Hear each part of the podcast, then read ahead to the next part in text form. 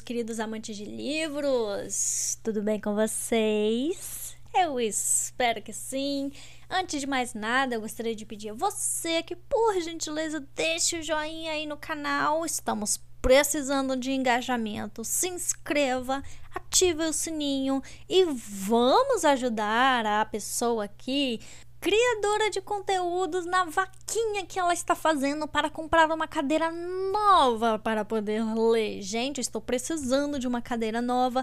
E se você puder ajudar a minha pessoa aqui, aí no link bem abaixo do vídeo vocês vão encontrar um link para vaquinha.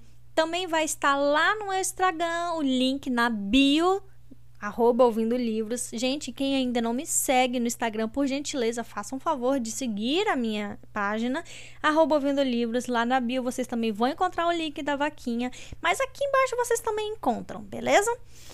Quem puder ajudar aqui é criatura de conteúdo, agradece, porque nós estamos pobres, então nós estamos precisando de ajuda, gente.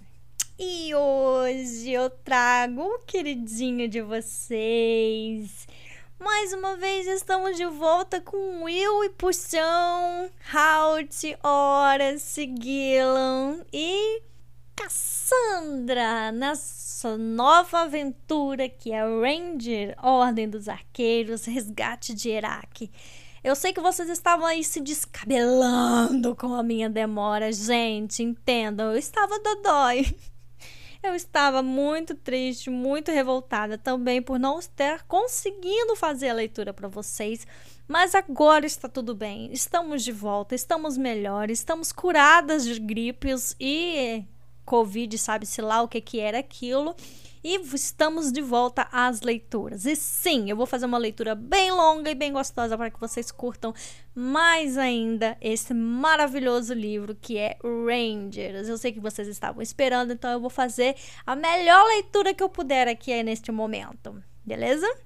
Espero que até o final de semana eu consiga postar. Hoje é dia 7. Então eu espero, tem aí, hoje é quinta, então sexta, tem aí um dia e meio para estar tá fazendo a leitura. Espero que eu consiga postar para vocês até o final de semana, beleza? Se sim, se vocês estão gostando, por gentileza, comentem aí, deixem seus comentários aí. Ou dão um pulinho lá na página, arroba ouvindo livros, e comentem por lá que estão gostando muito da leitura e que estão gostando muito das aventuras do nosso jovem Will em Arrida. Bom, gente, nós tivemos nosso encontro lindo e fofinho de Will com puxão de volta. Nosso cavalinho e o nosso arqueiro se encontraram.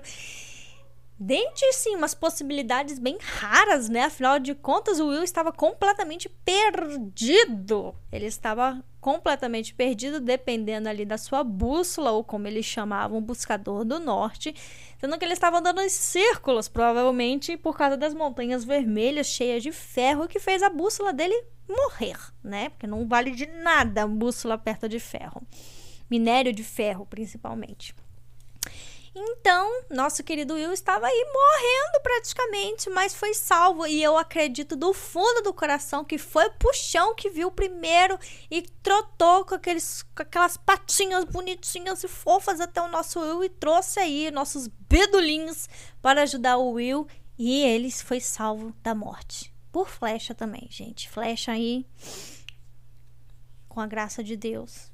Nosso querido Flecha morreu aí para salvar nosso querido arqueiro também, né? Vamos aí dar glórias.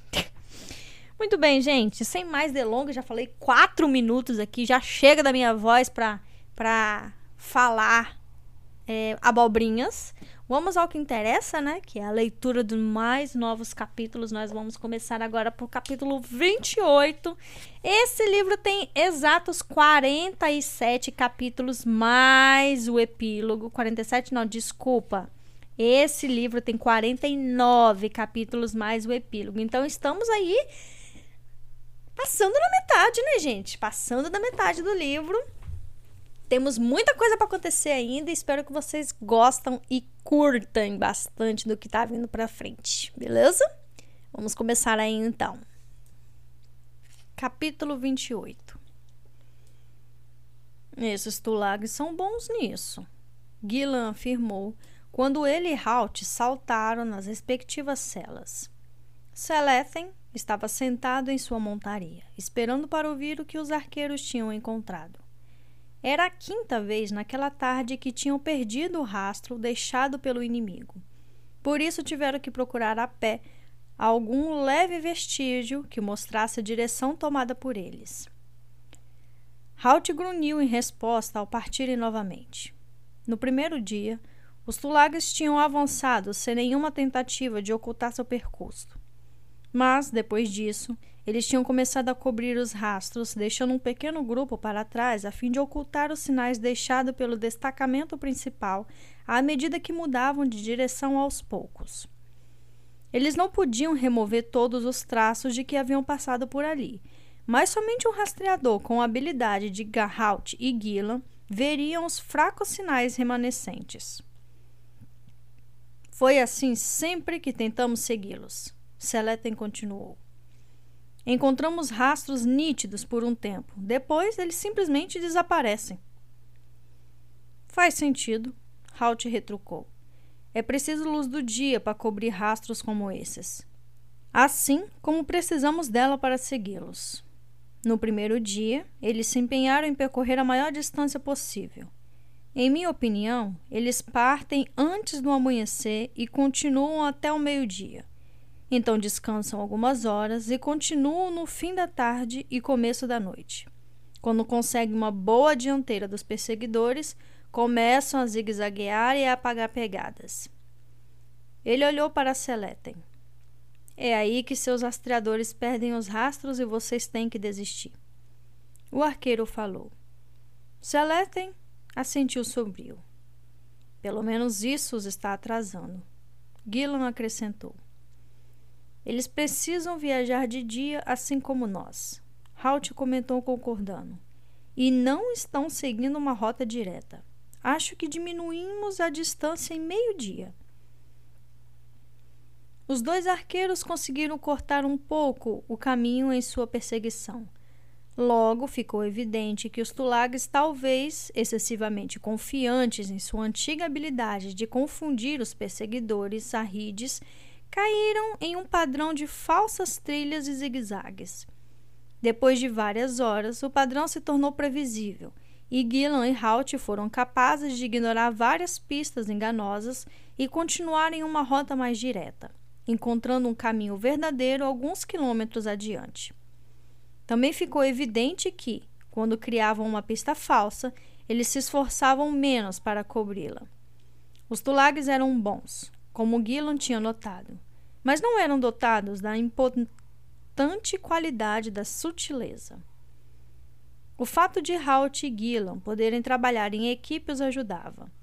Quando chegavam a um desvio, Gillan os seguia por algum tempo por segurança enquanto Halt conduzia os Arrid ao longo do caminho que o inimigo tinha percorrido anteriormente. Era mais um fator de sorte que os perseguidores estivessem viajando nas primeiras horas da manhã e no fim da tarde. A luz baixa e oblíqua facilitava enxergar as alterações e leves marcas dos cascos deixadas na areia fina que cobria o deserto. Até aquele momento, sempre que tinham adotado essa tática, redescobriram a verdadeira trilha em poucos quilômetros, ponto em que Guila voltava a se juntar a eles. Felizmente, o terreno era plano e eles puderam manter uma linha de comunicação visual por grandes distâncias. Como Halt tinha dito, isso tinha colocado meio dia mais perto dos tulares mas o experiente arqueiro queria se aproximar ainda mais. Ele olhou para o sol, protegendo os olhos com as mãos. Faltava pouco para o meio-dia, quando teriam que descansar por causa do calor. Acho que nesta tarde nós três devemos seguir na frente, ele disse a Selethen. Dessa forma, vamos andar mais depressa e podemos deixar sinais claros para o resto do grupo seguir. Quero me aproximar o suficiente até amanhã à noite para que Gillan possa dar uma olhada nesses tulagues.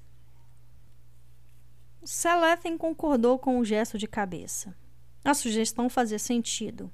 Com um destacamento de 50 homens, eles ficavam limitados pelo cavalo mais lento do grupo e o contínuo caráter andar e para de seu avanço, quando Halt e Gillan tinham que procurar pistas no solo duro, aumentava o tempo gasto. Cada vez que paravam, era preciso ainda mais tempo para reunir o grupo grande e pô-lo a caminho outra vez. Sempre havia uma barrigueira a ser apertada, uma pedra no casco de um cavalo, uma peça do equipamento necessitando de ajuste. Outro gole a ser tomado no cantil. Podiam ser apenas alguns minutos aqui e ali, mas que acabavam se tornando e se somando ao longo do dia.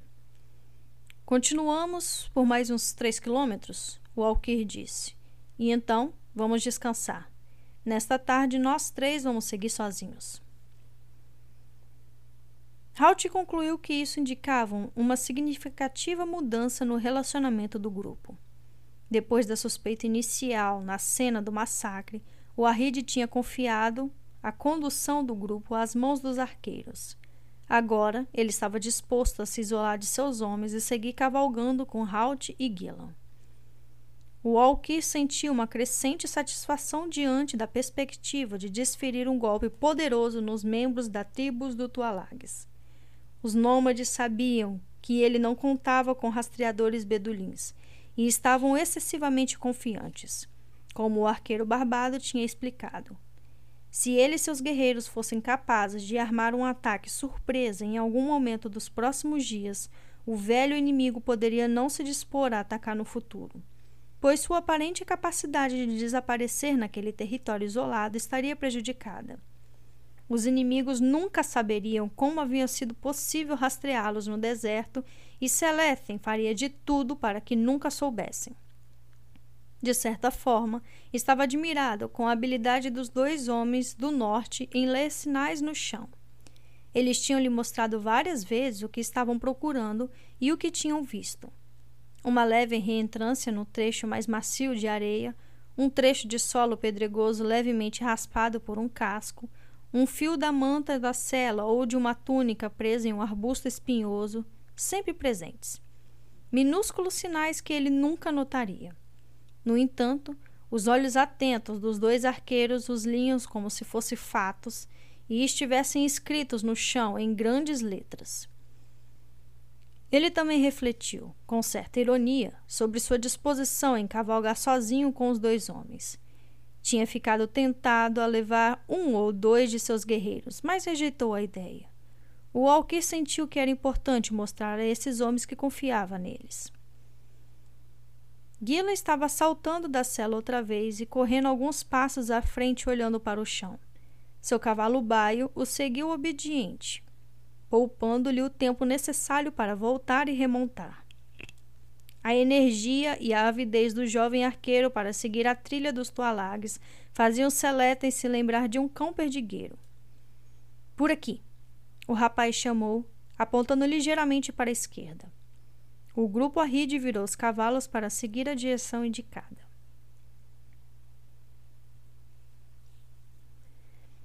Depois de descansar no meio do dia, Selethen e os dois arqueiros partiram antes do grupo principal, tendo combinado que deixariam sinais pelo caminho para que os demais o seguissem. A cada mudança de direção, eles raspavam uma grande seta no chão, ou, se o solo fosse duro demais, formavam uma flecha com rochas e pedregulhos. Após as primeiras duas horas, ficou evidente que avançavam mais depressa do que os soldados de Selethen. A pequena nuvem de poeira levantada pelos cavaleiros mal era visível no horizonte. Halt franziu o senho pensativo enquanto a analisava. É melhor não nos esquecermos disso quando atingimos uma distância da qual possamos nos distinguir, ele falou. Não queremos que eles saibam que estamos atrás deles. O grupo seguiu em frente até o final da tarde, quando o sol ficou praticamente no horizonte a oeste e a luz enfraqueceu, impossibilitando o rastreamento. Seleten tinha notado que os arqueiros aumentaram o ritmo, às vezes trotando e até cavalgando a meio galope, quando as pistas eram mais fáceis de seguir. Os cavalos robustos que montavam não mostravam desconforto por viajar mais depressa do que os passos lentos a que tinham sido obrigados antes. Mesmo o cavalo dele não se perturbou com a mudança de ritmo, mas o animal era um puro sangue, vindo de uma longa linhagem dos melhores cavalos de Arrida. Seleten sabia que algum dos animais inferiores, montados por seus soldados, teriam refugado com um aumento de velocidade. Ele observou mais atentamente os cavalos desgrenhados dos arqueiros. Ao lado do cavalo maravilhosamente cuidado de Selethen, eles pareciam comuns e maltratados. Mas são extremamente resistentes e velozes, pensou Alquir. A curto prazo, acreditava que o garanhão que montava, chamado Lorde do Sol, poderia ultrapassá-los, mas, a partir daí, a habilidade deles de manter uma velocidade constante, um quilômetro após o outro, provavelmente começaria a se mostrar. Ele achou que deveria descobrir mais sobre esses cavalos, enquanto considerava as vantagens de ter a cavalaria equipada com montarias uniformemente boas como aquelas.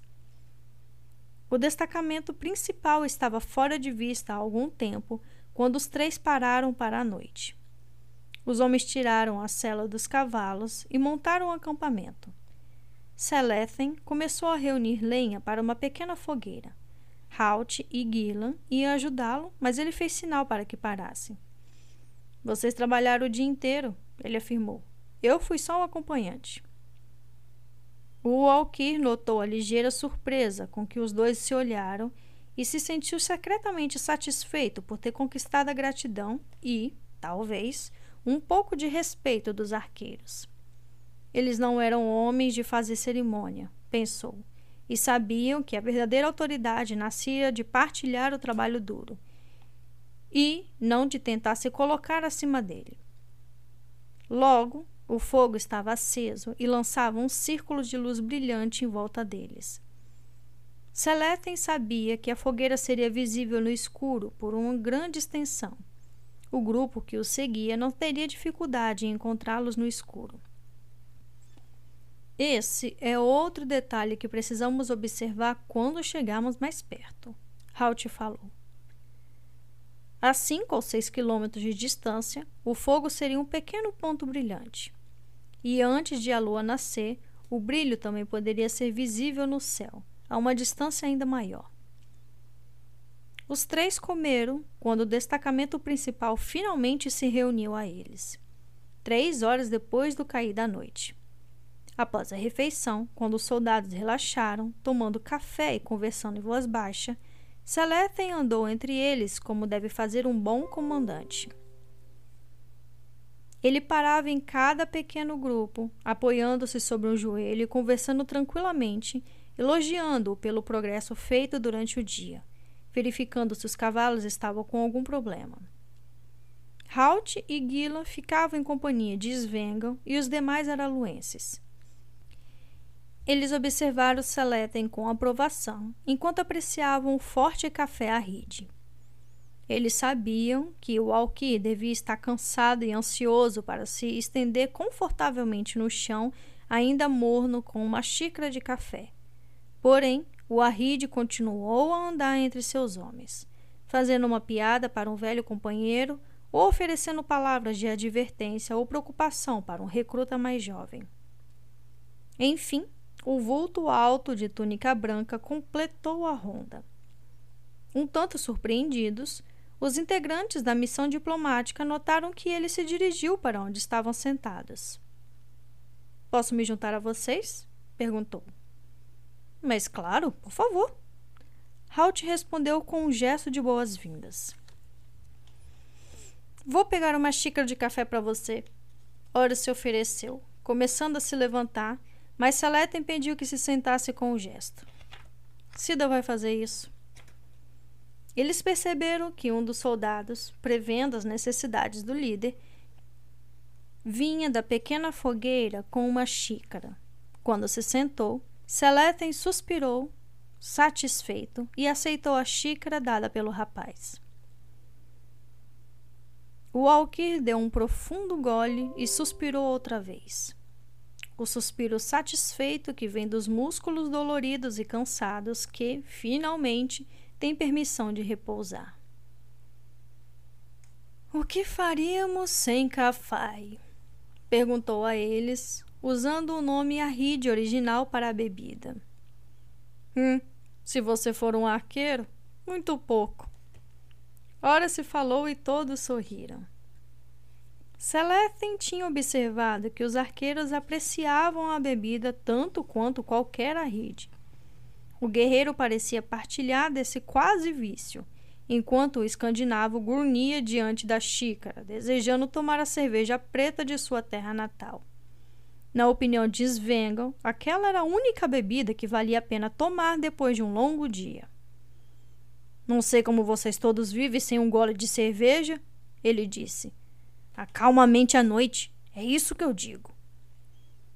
Está com saudades, Svengal? Evelyn perguntou sorrindo para ele.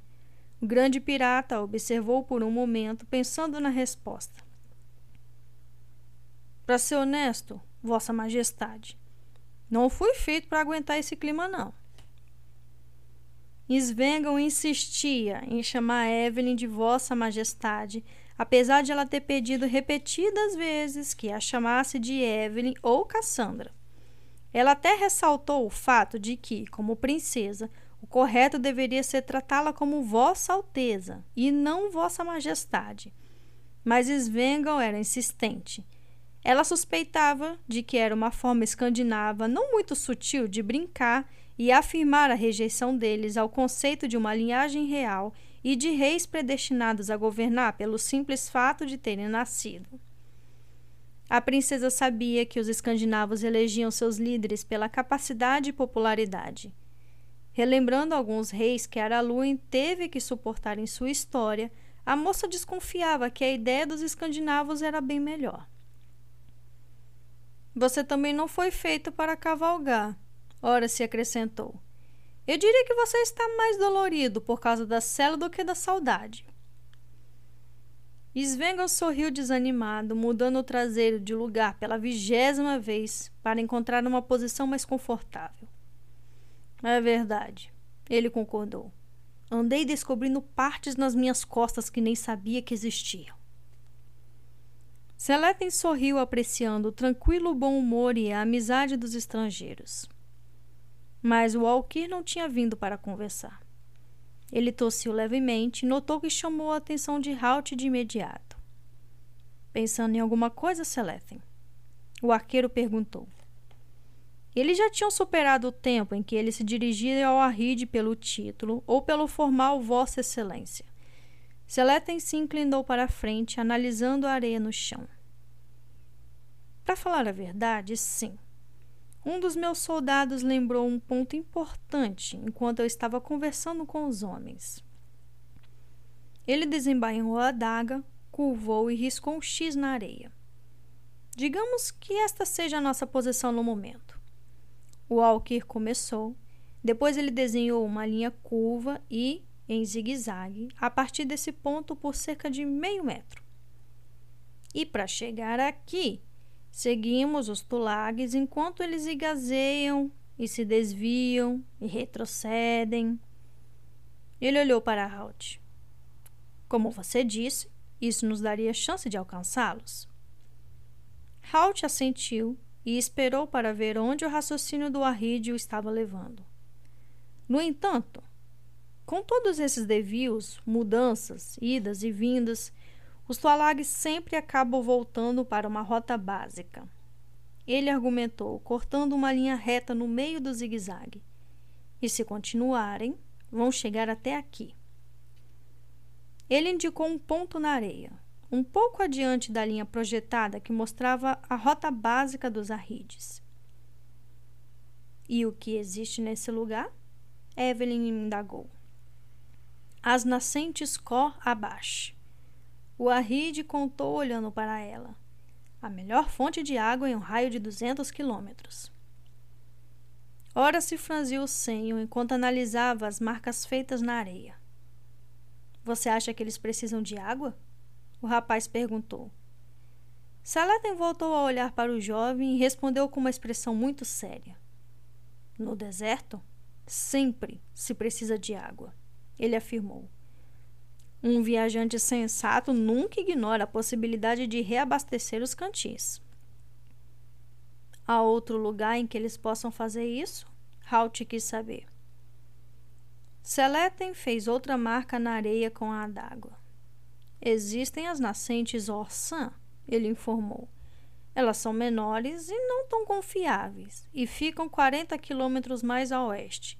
Se os Tualags estão indo para onde imagino, eles estão muito longe do curso. Para onde você acha que estão indo? Halt perguntou. No geral, os outros ficaram satisfeitos em deixar que ele conduzisse a conversa. Para cá. A faca deixou sua marca outra vez. Para o norte. O maciço do norte fica aqui. Selethen riscou uma linha de leste a oeste. Há montanhas, colinas, penhascos, cânions sem saída e várias cidades que podem usar como base. Você não disse que os Tuareg são nômades? Haldin indagou, franzindo o senho. E são? As cidades são arrides mas os Tualags as invadem e ocupam por um mês, às vezes seis semanas. Depois eles vão para o deserto ou mais longe para as colinas. Halt esfregou o queixo pensativo, analisando as marcas feitas por Selethen.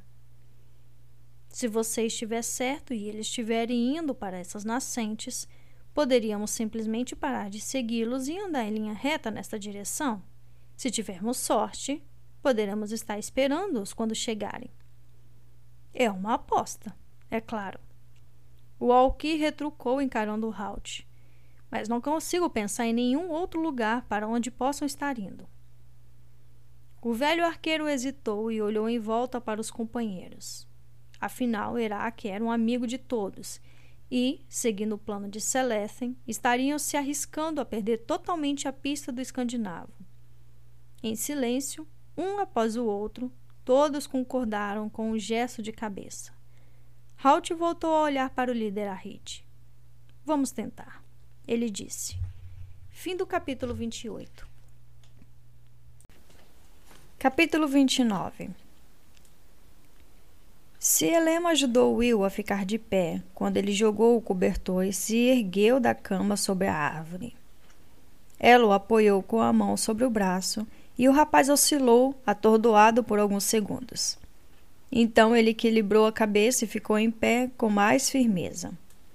A mulher fez um gesto de satisfação por vê-lo em pleno caminho da recuperação. Um corpo forte e saudável se recupera rapidamente com um pouco de repouso, ela afirmou. Venha conhecer o poderoso mar. Novamente, suas palavras tinham um toque divertido. Will se deu conta de que estava descalço e não viu suas botas. Sua capa também não estava ali. Selema notou quando ele olhou ao redor. Seus pertences estão em segurança, ela garantiu. Ela viu que o rapaz procurava algo e adivinhou o que poderia ser. O pequeno cavalo tinha ficado ao seu lado dia e noite enquanto dormia. O cavalo está com o resto da cavalaria, eles estão recebendo água e comida, a mulher contou. Levou algum tempo para convencê-lo a sair do seu lado. Will sorriu ao pensar nele. Havia entrado em pânico por um momento ao pensar que talvez tivesse sonhado que Puxão realmente estivesse ali. Tranquilizado, olhou para os pés descalços. Minhas botas, falou. Eu, eu preciso das minhas botas. Mas Cielema apenas sorriu e começou a levá-lo para o centro do acampamento. Areia macia. A mulher tinha razão. O rapaz andou amparado por ela para evitar que tropeçasse. A areia, ainda não aquecida pelos abrasadores raios de sol, estava fresca e macia debaixo dos pés. Uma sensação levemente ardente tomou conta de seu braço e do rosto. Will olhou para baixo e viu que a pele vermelha e queimada brilhava com algum tipo de mistura oleosa. É um unguento que nosso povo tem usado há anos. Em um ou dois dias as queimaduras vão estar curadas. Selema garantiu. Obrigada, Will disse. Mais uma vez ela sorriu para ele. O rapaz foi invadido por uma sensação de afeto por essa mulher gentil e bem-humorada. O Azeik, o mar é um homem de sorte, pensou. Ao atravessarem o acampamento, ele notou que as pessoas paravam para observá-lo, especialmente as crianças. Várias vezes ouviu as palavras o estrangeiro murmuradas atrás dele. Ele concluiu que essa curiosidade era totalmente natural, mas havia também sorrisos e gestos de boas-vindas. O agora conhecido gesto boca, testa, boca, e o rapaz retribuiu os sorrisos e acenou com a mão, cumprimentando a todos. Seu povo é muito amistoso, ele disse. Selema franziu o senho pensativa. Nem sempre, ela contou. Normalmente procuramos levar uma vida reservada. Mas todos ficam felizes quando alguém é salvo do selvagem Senhor dos céus. A mulher fez um gesto para o alto e ele compreendeu que ela se referia ao sol, que devia ser um inimigo e uma ameaça constante para esse povo. Eles estavam perto de um centro de acampamento quando Will enxergou um grupo de meia dúzia de homens sentados, formando um círculo. Todos usavam quefaia, xadrez amarelo e branco, como o que tinha notado em seu salvador. Cielema o fez parar com uma leve pressão no braço. Precisamos esperar, ela explicou. Eles estão discutindo negócios importantes. O tom dela era sério, quase reverente. Os dois pararam a uns cinco metros do grupo de homens. Todos estavam inclinados para a frente, olhando atentamente para uma pedra vertical colocada no meio do círculo. Will imaginou que estavam rezando, embora ninguém estivesse falando. Então, como se fosse um só, todos recuaram com um gemido de desapontamento. Ela voou para longe, disse um deles. Will reconheceu a voz. Era o homem que o tinha salvado. Quase no alto e voou. Will olhou curioso para Cielema. Ela revirou os olhos. Pode acreditar nisso? Ela indagou. Homens adultos apostando em duas moscas subindo por uma pedra. Apostando? O rapaz repetiu. Pensei que estivessem rezando. Para eles é praticamente a mesma coisa. Selema retrucou, erguendo uma sobrancelha. Os bedolins apostam em quase tudo. É quase uma religião. Ela fez com que o rapaz se aproximasse quando o círculo começou a se desfazer e a maioria dos homens se afastou. Azei que o mar, ela chamou. Seu visitante acordou. O marido se levantou e se virou para eles com um largo sorriso. Will reconheceu o rosto vigoroso e o grande nariz torto. O mar se aproximou com ambas as mãos estendidas, pronto para segurar os braços de Will para cumprimentá-lo. Mas a mulher reclamou, advertindo: Cuidado, seu trapalhão! Os braços deles estão queimados. Dando-se conta do erro, o Azeik manteve as mãos no ar como se estivesse abençoando. Claro, por favor, venha se sentar. Diga seu nome. Eu sou. Ele sabe quem você é. Você é um grande apostador em moscas, o mar. Ele se chama Will. O mar exibiu um sorriso fácil para a mulher. Will teve a impressão de que esse tipo de diálogo entre os dois ocorria o tempo todo. É bom vê-lo acordado, disse o chefe, voltando-se para o rapaz. Você estava quase morto quando o encontramos. Venha, sente-se e me conte o que estava fazendo. Ele olhou para Cielema. Querida esposa, poderia nos trazer um café? Cielema ergueu uma sobrancelha e olhou inquisitivamente para o jovem arqueiro. Você gostaria de um café, Will? Eu adoraria tomar um café, Will respondeu com água na boca ao pensar na bebida, um sinal certo de que estava se recuperando rapidamente. Neste caso, vou buscá-lo. A mulher respondeu com uma reverência graciosa. Ela se afastou de cabeça bem erguida. O mar sorriu enquanto a observava. Depois voltou a atenção para o rapaz. Fez sinal para que o arqueiro se acomodasse no círculo de almofadas. Então, você se chama Will. Ele começou, ao se sentarem de pernas cruzadas. Sim, Will fez uma pausa antes de acrescentar. Quero lhe agradecer por salvar a minha vida, Zeikilmar. Foi o cavalo que você estava cavalgando que salvou sua vida. E ele fez isso duas vezes.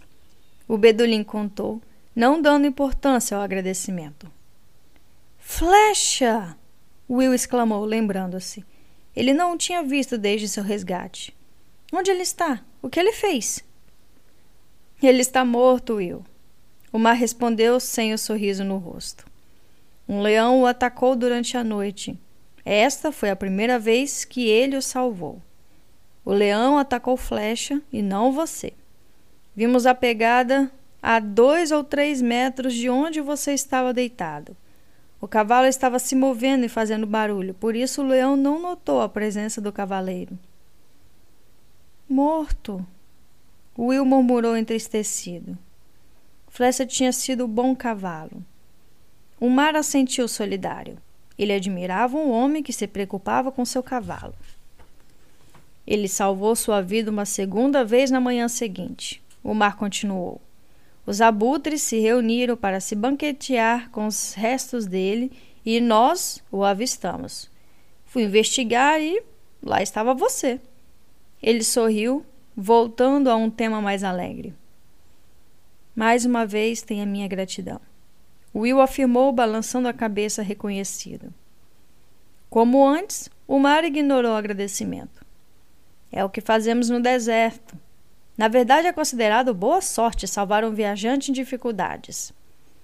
Seu rosto se iluminou com interesse.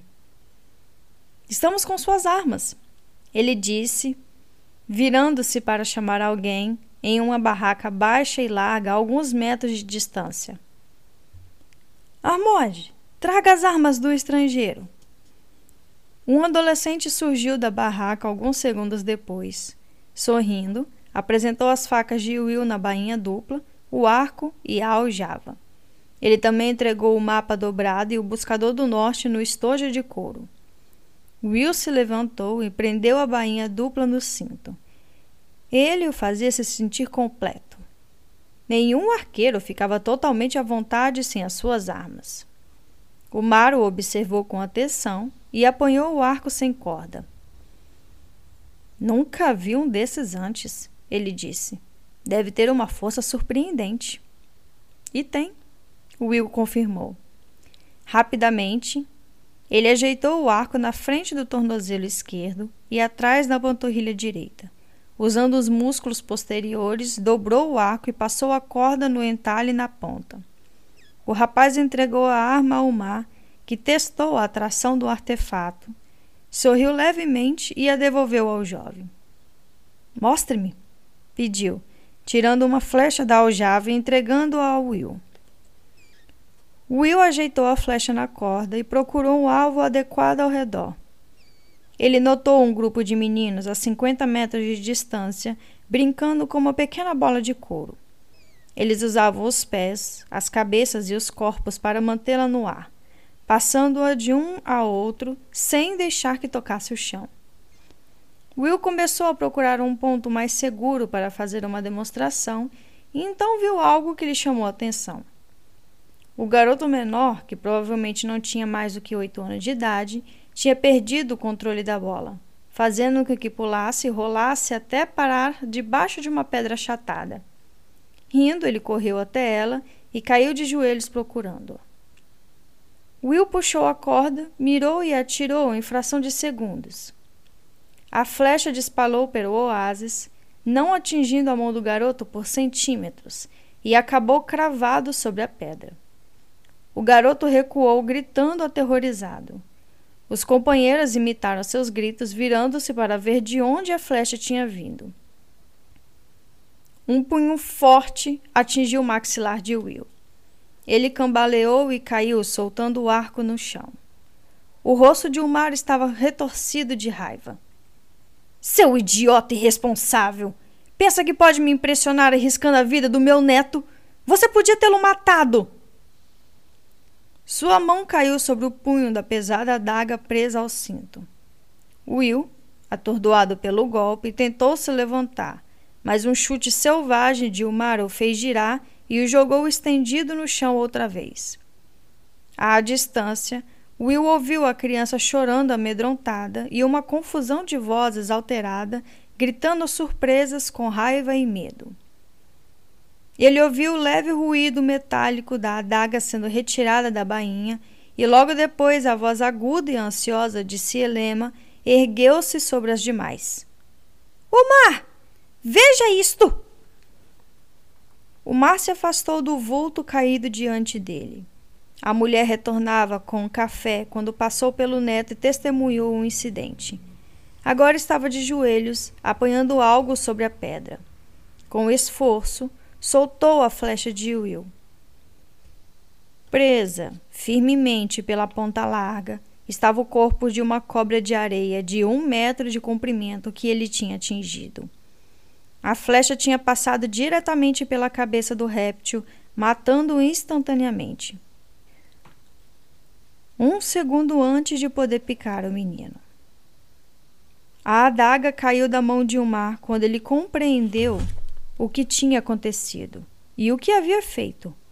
Consternado, inclinou-se para ajudar Will a se levantar.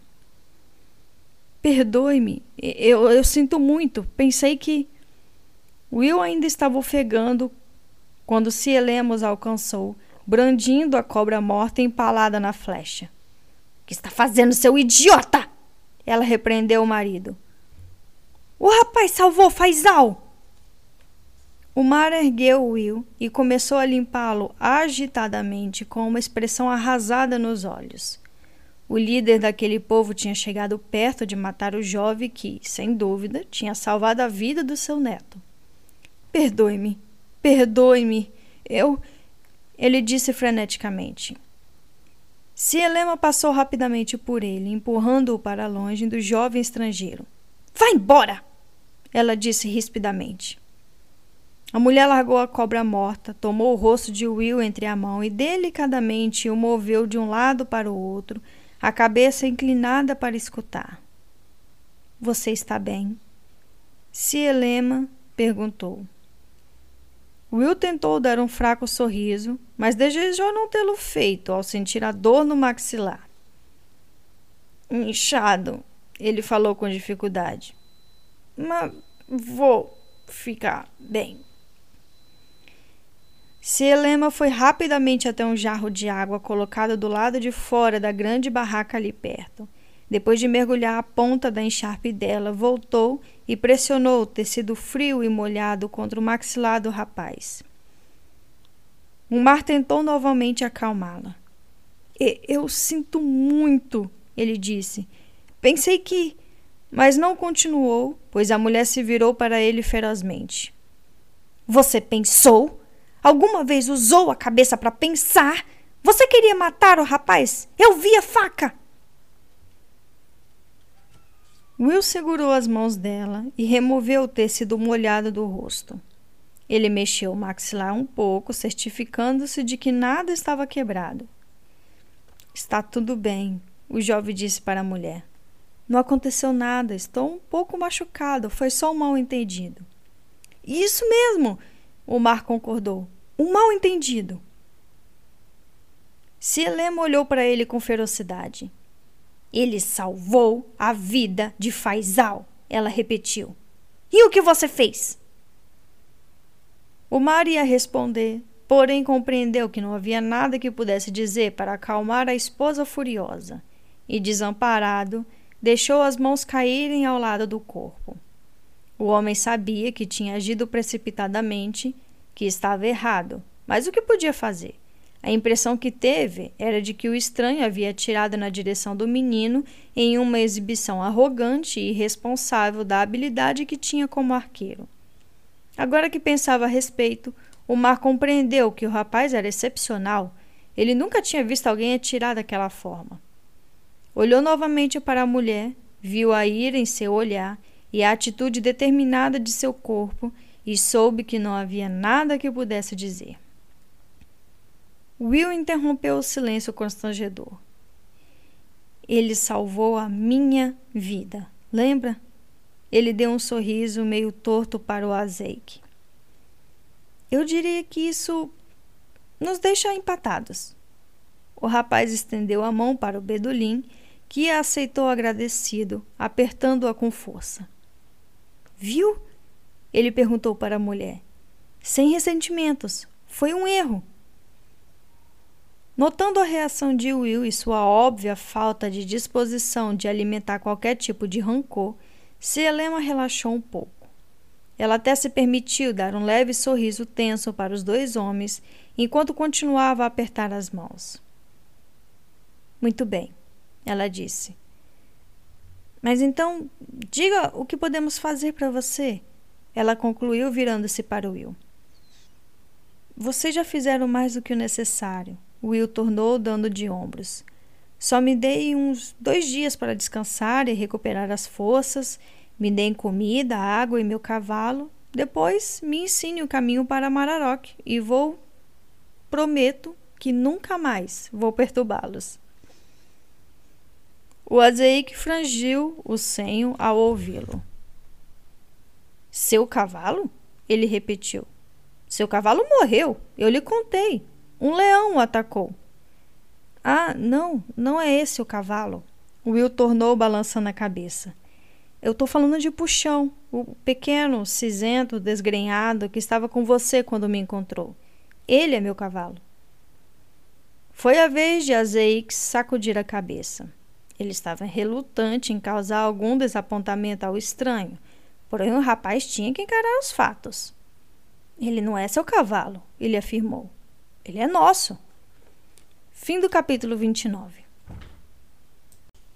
Capítulo 30. Agora que tinham decidido percorrer um caminho direto até a nascente cor abaixo, não fazia mais sentido que Gillan, Halt e Salephen seguissem na frente dos outros. Antes do amanhecer, todo o grupo levantou o acampamento e partiu junto, Inicialmente, Selethen os fez andar uma longa volta para o oeste antes de retomar um rumo noroeste, a rota que os Tualagues vinham percorrendo.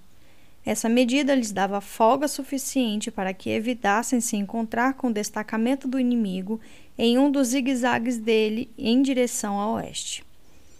Sem necessidade de continuar seguindo as pistas dos Tualagues, eles retornaram ao padrão original de viagem seguindo em horários mais frescos enquanto ainda estava escuro, antes do raiar do dia. Além disso, eles continuaram a avançar para noroeste depois que o sol tinha se posto, conseguindo uma ou duas horas a mais de viagem todos os dias. Dessa forma, ganharam terreno considerável em relação ao inimigo. Ao acamparem à noite no segundo dia de viagem contínua, um dos batedores de Selethen voltou ao acampamento e se apresentou ao Walkir. Selethen o ouviu e depois se aproximou do local em que o grupo de araluenses estavam sentados, com um sorriso satisfeito no rosto. Estávamos certos, ele disse. Meu batedor disse que a força Tualaga está seguindo uma rota paralela à nossa. Eles estão acampados para passar a noite a aproximadamente 10 quilômetros ao nordeste. Selethen lançou um olhar significativo para a pequena fogueira semi-escondida, feita para cozinhar, que era tudo o que tinha permitido para o grupo. Ele sabia que a luz seria de difícil visibilidade de uma distância de mais de dois quilômetros. Aparentemente, eles estão convencidos de que perdemos o rastro deles e não estão preocupados em esconder as fogueiras. Halt esticou o queixo pensativo. Em circunstâncias normais, você teria desistido e voltado há muito tempo, não é mesmo? Exatamente. O líder Arrid concordou. Parece que os nossos amigos estão ficando excessivamente confiantes na capacidade de nos despistar. Confiança excessiva pode ser uma coisa perigosa, Halt acrescentou. Virando-se para o arqueiro mais jovem, que estava relaxado, tinha a parte inferior das costas apoiada na cela e é sempre presente caneca de café nas mãos. Gil, você está disposto a dar uma olhada no acampamento deles hoje à noite? Gillan sorriu e terminou o café. Eu pensei que você nunca ia pedir. Ele retrucou. O rapaz olhou para a lua minguante, naquele momento baixa, no lado oeste do céu. A lua vai se pôr em mais ou menos meia hora. É melhor eu ir andando agora. Segundo o homem de Selethen, você deve ver as luzes das fogueiras a cerca de 4 quilômetros de distância. Deixe Blasé ali e continue a pé. Certifique-se de cobrir suas pegadas e. Halt parou ciente de que Gillan estava observando com um sorriso paciente no rosto. Desculpe, ele disse. Se alguém sabia realizar uma tarefa de reconhecimento como aquela, esse alguém era Gillan. Você sabe de tudo isso, certo? Acrescentou com um sorriso arrependido. Certo, Gillan tornou. Mas nunca é demais ser lembrado? Há alguma coisa especial que eu deva procurar? O óbvio, Halt disse, dando de ombros, depois de pensar. Tente encontrar Iraque. Veja como estão vigiando. Se houver uma chance de libertá-lo do acampamento às escondidas, prefiro fazer isso a enfrentar uma batalha violenta. Números, é claro. Vamos descobrir quantos eles são. E qualquer outra coisa que ache interessante. Pode deixar. Gillan tinha postado a cela sobre o ombro e foi para o local onde cavalos estavam presos para a noite. Horace se levantou rapidamente, limpando a areia dos joelhos. Espere, Gillan. Quer, quer uma companhia? O rapaz perguntou. Gillan hesitou, pois não queria ofender o jovem guerreiro. Talvez seja melhor ele ir sozinho, Horace. Halt interferiu. Ele é treinado para se mover em silêncio. Você não. Eu sei disso, ora se concordou. Mas posso esperar onde ele deixar Blasé e ficar de olho nas coisas. Nem mesmo eu posso ser ouvida a quatro quilômetros de distância. Isso é discutível. Halt replicou totalmente sério e se virou para Gillan. Ora, você tem razão em uma coisa. Pode ser uma boa ideia ter um reforço por perto. Por mim, tá tudo bem. Gillan respondeu aliviado por não ter que recusar a oferta do amigo. Vou gostar da companhia. Vamos selar os cavalos. Ora se estendeu a mão para apanhar sua cela e juntos caminharam até os animais.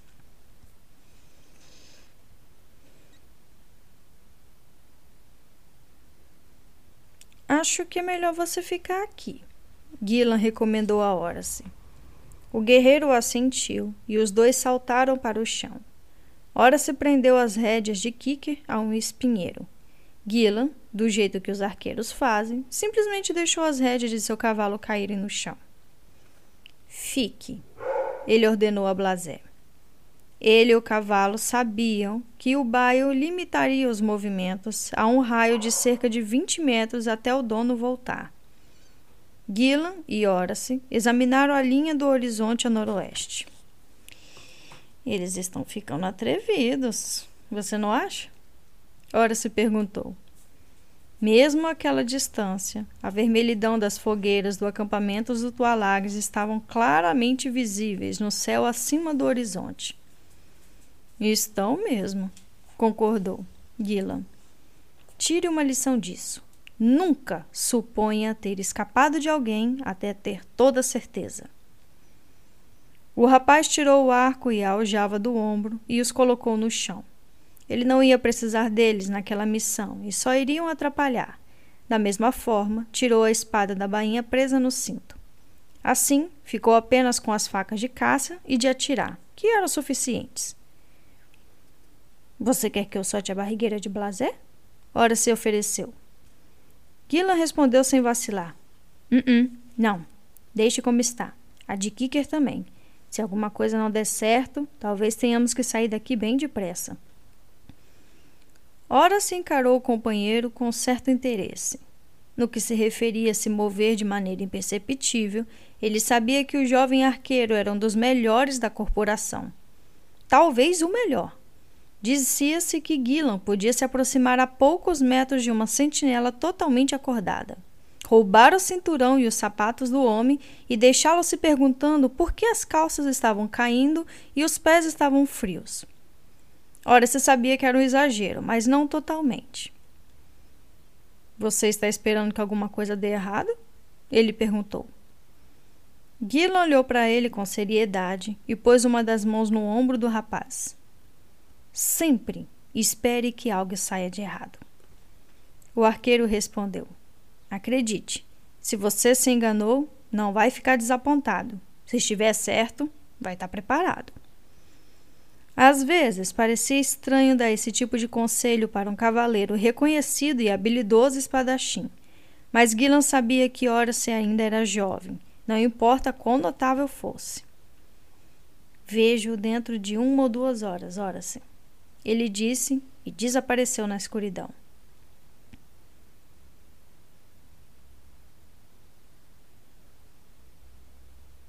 Gila se moveu rápido e silenciosamente sobre o terreno irregular ao chegar ao topo da primeira crista entre ele e o acampamento Tualag. Ele olhou para trás uma vez para onde o vulto alto de Horace e os dois cavalos tinham ficado à espera. Em seguida, caiu no chão e rastejou em silêncio sobre o cume e para dentro da área escura abaixo dele, evitando criar um contraste com o céu e ser visto por qualquer eventual observador. A única coisa que alguém poderia ver era uma forma baixa e indefinida que rompia a linha do horizonte brevemente antes de desaparecer. Uma vez em segurança abaixo da colina, Gillan ficou de pé e se moveu na direção das fogueiras. Ele sabia que um caminho claro como aquele era um risco em potencial. Seria fácil demais continuar andando na direção da luz das fogueiras que agora ficava cada vez mais visível sem se preocupar em ser visto. Confiança excessiva, como todos tinham notado, era algo perigoso. Assim, ele avançou como se houvesse um grupo de sentinelas invisíveis, todas alertas e prevenidas de que um homem poderia tentar passar despercebido por elas. Agir assim era mais demorado, mas o rapaz sabia que no fim poderia salvar sua vida. Gillan chegou ao acampamento Tualag uma hora depois. Como antes, abaixou-se no chão antes do topo do último morro e se arrastou para frente aos poucos, o capuz puxado para cobrir o rosto. Quando os olhos dele se levantaram acima da linha da elevação, assobiou em silêncio para si mesmo. O acampamento era muito maior do que ele tinha esperado. Eles tinham seguido um destacamento de cerca de 80 homens. Naquele acampamento devia haver mais de 200 e o dobro de fogueiras que tinha imaginado. Outro motivo por que a luz do fogo ficara tão evidente. Ou eles se reuniram ao destacamento principal, ele pensou, ou se encontraram com outro. Gillan se deu conta de que isso realmente não importava. A verdade era que o inimigo dispunha de quase quatro vezes mais soldados do que seu grupo, o que colocava um ataque direto praticamente fora de questão. Enquanto digeria essa informação, Gila procurou algum sinal de Iraque. Não precisou de muito tempo para encontrá-lo. O vulto corpulento do Orbeial se sobressaía entre os pequenos nômades do deserto. Como era de se esperar, ele se encontrava praticamente no meio do acampamento, o local mais difícil de ser alcançado por uma possível missão de resgate. Os Tualagues tinham deixado o prisioneiro ao ar livre, enquanto passavam a noite em barracas pequenas e baixas, parecidas com as usadas pelas tropas de Seletem. Ali fora, Herak tentava se manter o mais confortável possível, com apenas um cobertor para aquecê-lo. Enquanto Gilo observava, o grande escandinavo se ajeitou no chão pedregoso e as correntes que o prendiam ficaram mais visíveis. Gillan franziu o senho, tentando descobrir o que era que estava amarrado, até notar que ele estava preso não a um, mas a dois camelos deitados perto dele. Balançou a cabeça frustrado. Apesar de estar em Arrida fazia pouco tempo, tinha aprendido quanto aqueles animais com corcovas podiam ser teimosos. Preso entre dois deles, seria praticamente impossível para o escandinavo escapar.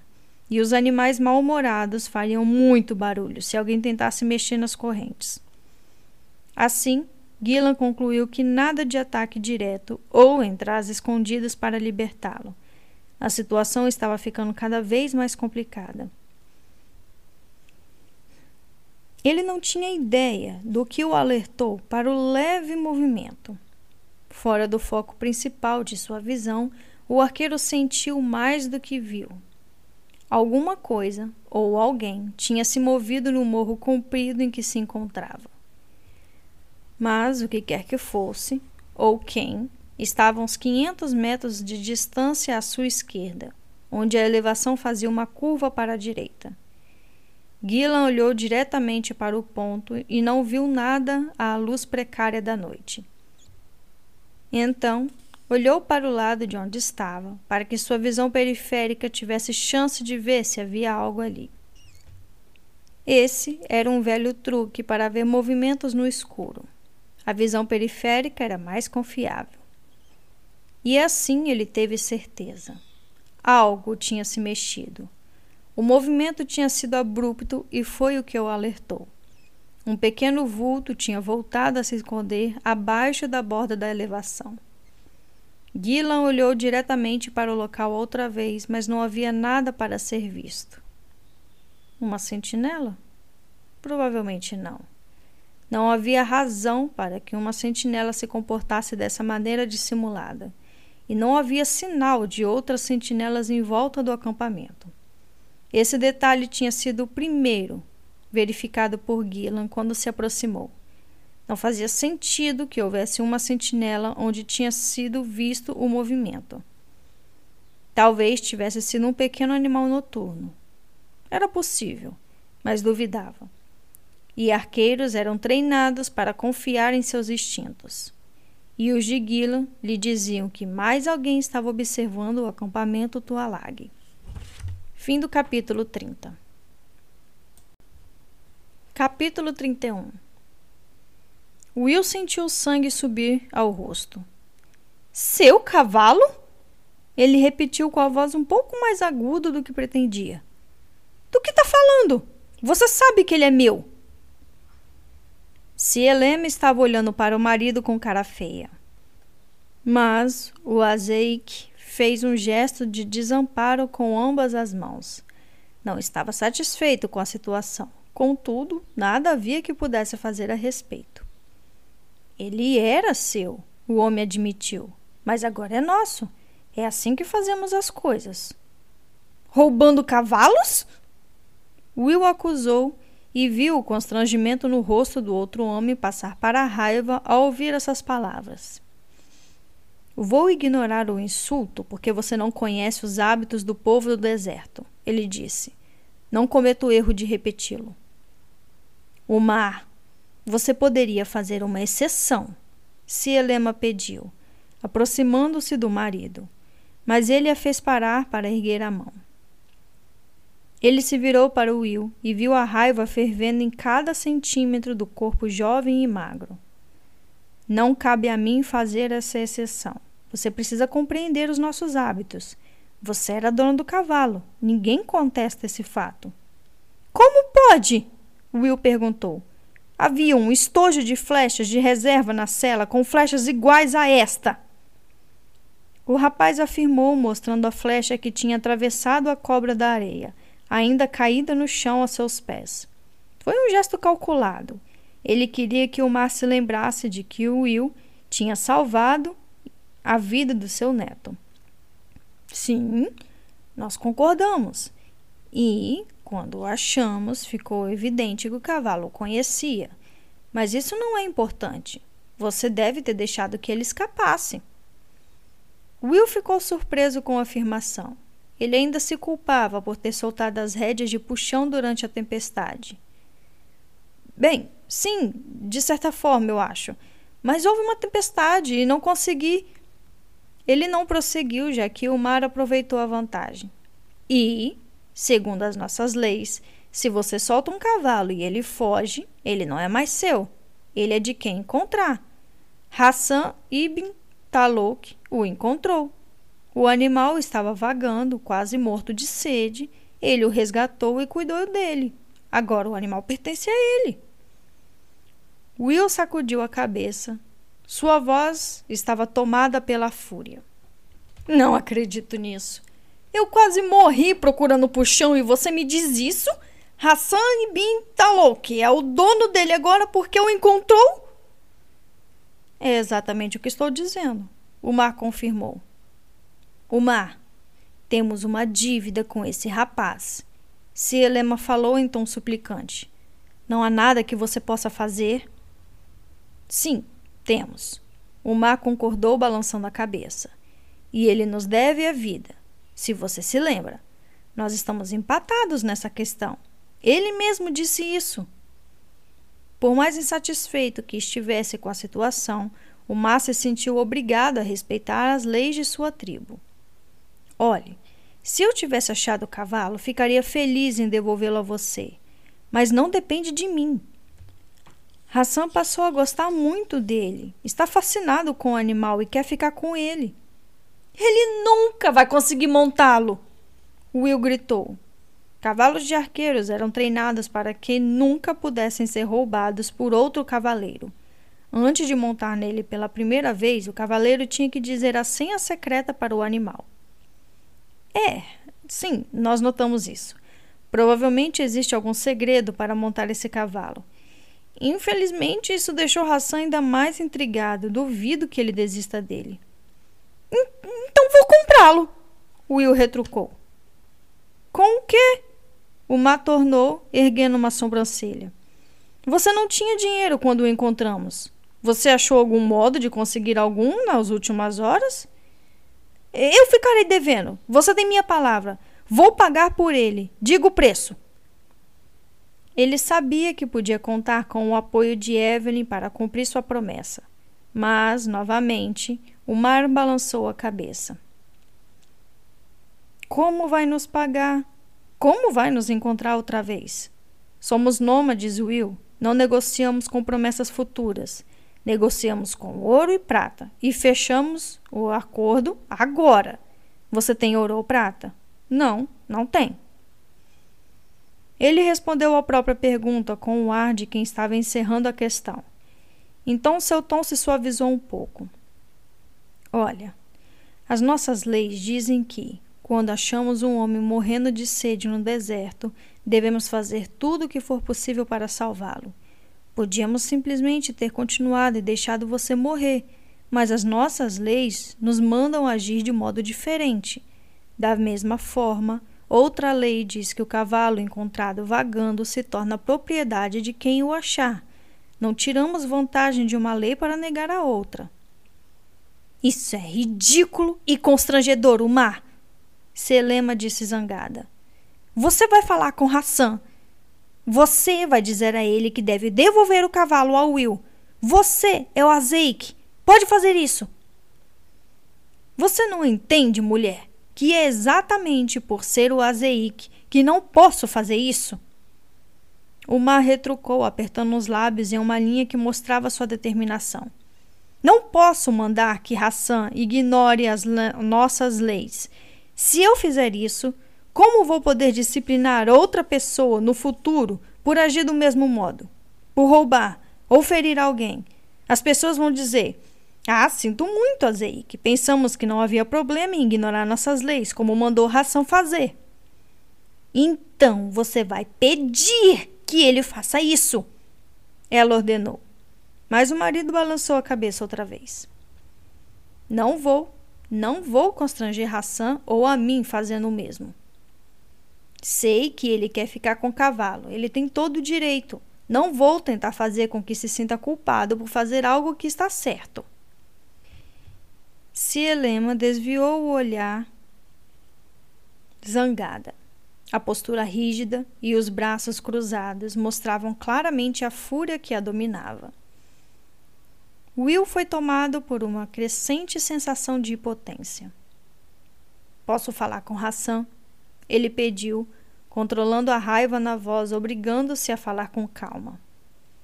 O mar pensou na sugestão por alguns segundos e então deu de ombros. Não vejo por que não, ele respondeu. Mas estou avisando, não vai adiantar nada.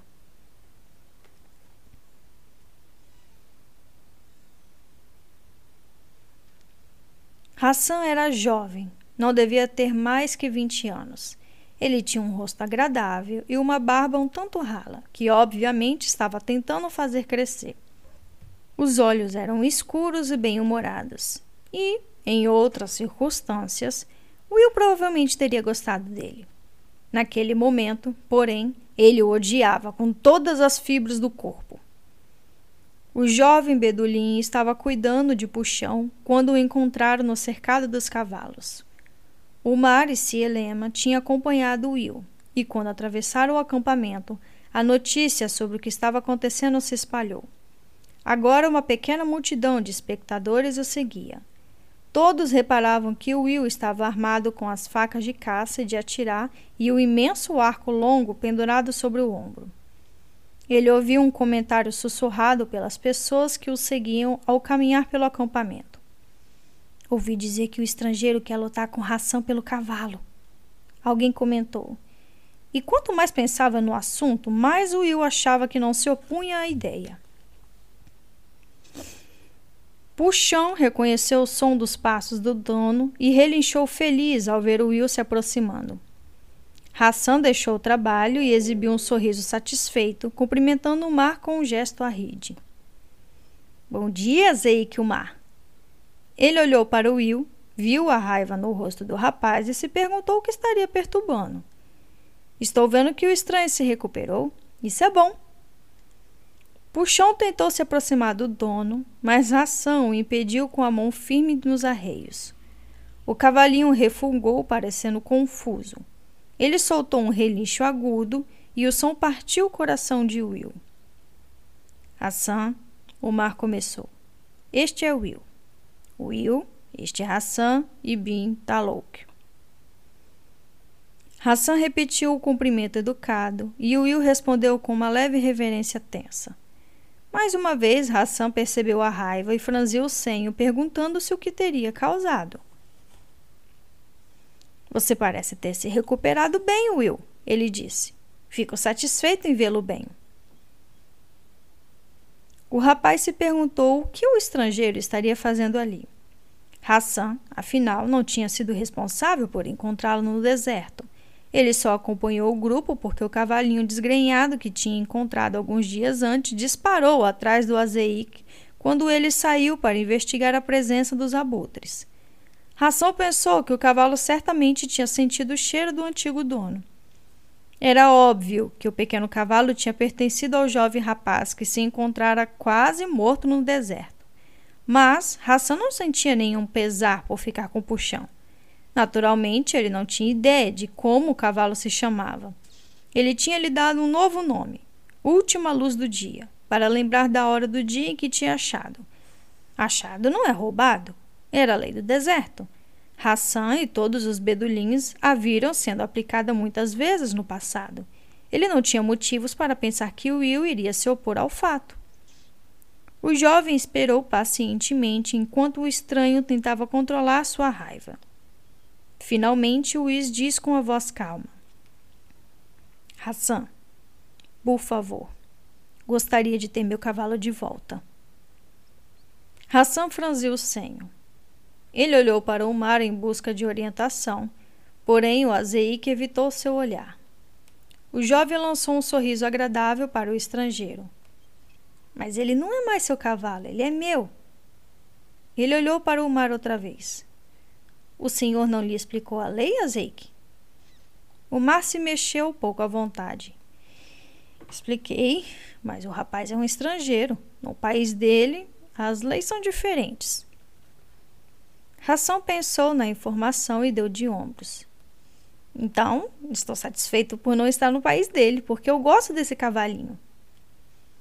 Ele hesitou, notando a expressão infeliz no rosto de Umar. Notou que Cielema estava ao seu lado, também muito rígida e zangada. Azeikuma, ele disse. O, o senhor quer que eu devolva o cavalo ao estrangeiro? O mar hesitou por um momento, pois sabia que o jovem tinha por ele grande consideração. Na verdade, até o idolatrava. Se o mar lhe dissesse para devolver o animal, Hassan aceitaria por respeito a seu azeite. Ele sabia que estaria usando sua influência de modo injusto. O cavalo era de Hassan e o rapaz não pertencia a uma família de posses. Poderia levar anos até conseguir outro animal. Não vou pedir que faça isso. O Bedulim disse finalmente, cruzando os braços sobre o peito. Sielem olhou para ele zangada, contudo não disse nada. Hassan olhou para Will. Sinto muito, o rapaz disse, virando-se para continuar a escovar o puxão. Vou pagar por ele, Will disse de repente. Hassan parou o que fazia e olhou para o arqueiro. Você tem ouro? Ele perguntou. Vou conseguir. Dou a minha palavra. Will tornou, balançando a cabeça. Hassan sorriu outra vez. Ele era um jovem educado e não tinha desejo de ser descortês, mas o estrangeiro simplesmente não entendia como se fazia negócios. Não posso comprar nada com palavras. O jovem retrucou. Ele desejou que o estranho parasse de ser tão insistente mas, agora que estava ali, Hassan achou que poderia descobrir algo que o tinha incomodado sobre a última luz do dia. Esse cavalo pode ser montado? Ele indagou com curiosidade. Sempre que tentava subir na cela, o pequeno animal cinzento jogava no chão. Ele estava coberto de esquimoses. Eu posso montá-lo, Will informou. Hassan levou o puxão até o jovem arqueiro e lhe entregou as rédeas para verificar se isso era possível. Mostre para mim, o rapaz pediu. Ele viu Will pôr o pé no estribo e saltar com facilidade na cela. Hassan esperou alguns segundos. Geralmente o pequeno cavalo já teria começado a saltar, empinar e girar como um demônio, mas ele ficou parado, calmo, com as orelhas em pé. Confortavelmente sentado sobre o puxão, Will teve um impulso momentâneo de pô-lo a galope e simplesmente partir. Como que pressentisse essa vontade, os bedulins fecharam um círculo em volta dele e o momento se perdeu. Além disso, pensou, o mapa e o buscador do norte estão na barraca de Umar. O Azeik fez um gesto inconfundível com o polegar e Will desmontou relutante. O jovem recolocou os arreios na mão de Hassan. Então existe um segredo para montá-lo, Hassan adivinhou. Você vai ter que contá-lo para mim. Ele sorriu, desejando que o estranho simplesmente aceitasse o inevitável, mas viu a recusa na expressão zangada do jovem arqueiro. Você nunca vai montá-lo, Will declarou. Hassan deu de ombros. Ele olhou inquisitivamente para o mar desejando que o líder interferisse e desse um fim à situação desagradável. Vou encontrar um jeito, o rapaz afirmou confiante. Afinal, ele era um excelente cavaleiro e tratador de cavalos e sentiu que Will tinha tomado uma decisão. Se não quer que eu pague pelo cavalo, eu vou lutar por ele. Will disse tenso. Hassan chegou a recuar um passo, consternado com a falta de cortesia e de boas maneiras do estranho. Dessa vez, o mar interferiu, visto que um burburinho se fez ouvir entre os espectadores. Não vai haver nenhuma luta, ele disparou encarando eu. O que pretende? Afastar-se 50 metros e matá-lo com seu arco antes que ele possa entender o que está acontecendo? Isso não é uma luta, é assassinato. Will olhou para o chão. O mar estava certo, mas a ansiedade causada pela perda de seu cavalo o deixava dilacerado. Encontrá-lo e tornar a perdê-lo daquela forma era insuportável. Algo que Cielema tinha dito percorria sua mente, fora de alcance pelo consciente. Havia um jeito, ele pensou. Se ao menos pudesse. Além disso, se não puder montá-lo, vou usá-lo como cavalo de carga. Ele é bastante forte, Hassan dizia. Foi a gota d'água. A ideia de ver Puxão, um cavalo inteligente, afetuoso e fantástico, acabar seus dias como uma besta de carga era demais para Will suportar. Então, uma frase dita por Cielema voltou claramente à sua mente e ele constatou que havia uma saída desesperada para a situação. Vamos apostar uma corrida, ele desafiou. Vou correr com puxão contra o melhor cavalo e cavaleiro que tiverem neste acampamento. Nesse momento, um burburinho de interesse se levantou em meio à multidão. O mar levantou a cabeça rapidamente ao ouvir o desafio. Como sua mulher tinha dito, nenhum bedulim resistia à vontade e o risco de uma aposta. E, além disso, isso resolveria a delicada situação que tinha se criado. Quais são as condições? O Mar quis saber. Will pensou rapidamente, respirou fundo e apresentou sua proposta. Se eu ganhar, fico com o puxão. Se o seu homem vencer, conto a ração, o segredo para montar o cavalo e desisto dele completamente. O mar olhou em volta para os rostos que os observavam. Ele viu uma luz de interesse e expectativa em todos os olhares. Aquele era o tipo de desafio que fazia o sangue dos bedulins disparar pelas veias. Até já havia apostas paralelas entre os espectadores. O líder olhou para Will e notou o ar de desafio no rosto do jovem ao jogar tudo o que tinha em um único lance. Hassan? Ele perguntou. O rapaz concordou ansioso. Contando que eu seja o cavaleiro, ele afirmou, e que você me deixe montar seu cavalo tempestade de areia. O mar assentiu. Hassan era um excelente cavaleiro e o garanhão baio era, de longe, o melhor cavalo da tribo. Fechado, ele declarou. Fim do capítulo 31. Capítulo 32 Você não viu quem era? Halt perguntou quando Gillan apresentou o relatório. Olha, talvez não tenha sido uma pessoa, o jovem arqueiro respondeu balançando a cabeça. Pode ter sido um pequeno animal. Mas não é o que você acha, certo? Não, não é. Gillan respondeu depois de hesitar. Eu teria me aproximado para examinar o chão, mas não sabia se ele tinha ido embora ou ainda estava na área, ou se estava acompanhado. Se algum tipo de confusão começasse ali, os Tualags descobririam tudo. Achei melhor voltar e contar o que vi. Sim, sim, você agiu bem, Halt disse, franzindo o senho ao refletir sobre as novidades. Ele olhou para o Selethen. Alguma ideia de quem poderia estar de olho nos Tualags? O velho arqueiro perguntou. O Alquir deu de ombros. Ele estava pensando no assunto desde que Guilherme apresentou o relatório. Pode haver um grupo de bedolins na região. Eles vêm e vão à vontade. Se forem eles, faria sentido que ficasse de olho no inimigo. Acha provável que eles ataquem? Halt perguntou. Dessa vez, o Alquir respondeu com mais determinação. Não acredito. Eles não costumam procurar confusão e um destacamento de 200 toalagues é muita confusão para enfrentar. Eu estava pensando a mesma coisa. Halt interrompeu. Selethen assentiu sério. É verdade.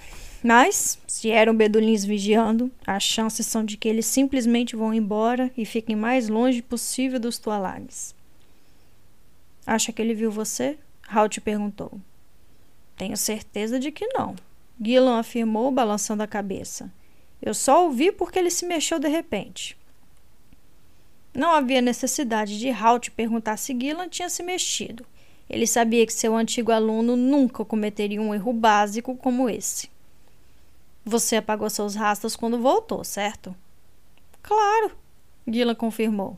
Não se preocupe, Halt, não deixei sinal de que estive lá. Tá certo. O velho arqueiro falou, tomando uma decisão. Podemos dormir algumas horas. Vamos continuar como sempre quando chegar perto do amanhecer. Vejam se consegue descansar um pouco. Selethen e os alaroenses se dirigiram para as respectivas barracas. Todos sabiam como era importante descansar o máximo possível.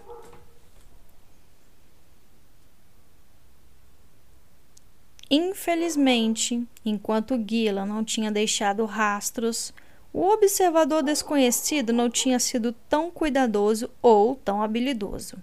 E num golpe de má sorte, o caminho que ele tomou ao deixar a região do acampamento do Tualag levou a um quarto de quilômetro do local onde as tropas arrides tinham passado a noite. Uma hora depois de Seletem partir com seus soldados, batedores Tualag seguindo as pegadas encontradas perto do acampamento, por acaso cruzaram com as deixadas pelo grupo de arrides e eraluenses. Eles a seguiram com cuidado até avistarem as tropas da rede. Fizeram uma ampla curva para não serem vistos e voltaram rapidamente para informar aos líderes que um grupo armado estava viajando em uma rota paralela a deles. Após uma rápida reunião, metade do grupo se separou e ficou para trás dos outros, virando para o sudoeste até cruzar a trilha seguida pelas tropas de Seleten. A partir desse ponto, começaram a acelerar e se aproximaram dos confiantes a Reed. Halt e Gillan, imaginando que, se houvesse problemas, esses viriam no Nordeste, não tinham ideia de que uma centena de guerreiros montados estava se aproximando vida do Sul. Tampouco tinham consciência de que o destacamento Tualag principal tinha começado a se mover mais depressa, aproximando-se de sua trilha obliquamente. Os caçadores, se transformaram na caça.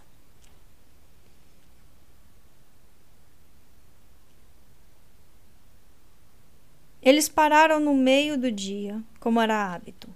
Foi esse detalhe que deu aos líderes Tualagues a oportunidade final de montar a armadilha que passaram o dia preparando. Depois que o calor mais forte do dia tinha passado e antes que continuassem a viagem, os araluenses discutiram ideias para uma possível operação de resgate. Protegido pela escuridão, um dos arqueiros poderia ir até o acampamento sem ser visto pelo inimigo. O problema era tirar Herak de lá sem ser visto. É claro que eles o mantenham ao ar livre, Evelyn falou. Se ele escapar, qualquer um que olhar na direção vai ver que ele não está lá. Além disso, vai ser preciso achar um jeito de soltá-lo daqueles camelos. Ora se lembrou. Talvez só um deles, Svenga sugeriu. Se você puder cortar as correntes de um, ele pode cavalgar o outro até sair do acampamento. E ninguém iria ver, Gillan brincou. A combinação de um escandinavo e um camelo não é exatamente difícil de notar. E a última coisa que queremos é entrar em uma luta com 200 tualagues. Halt se sentou um pouco afastado, calmamente ouvindo os amigos apresentando sugestões e as rejeitando em seguida.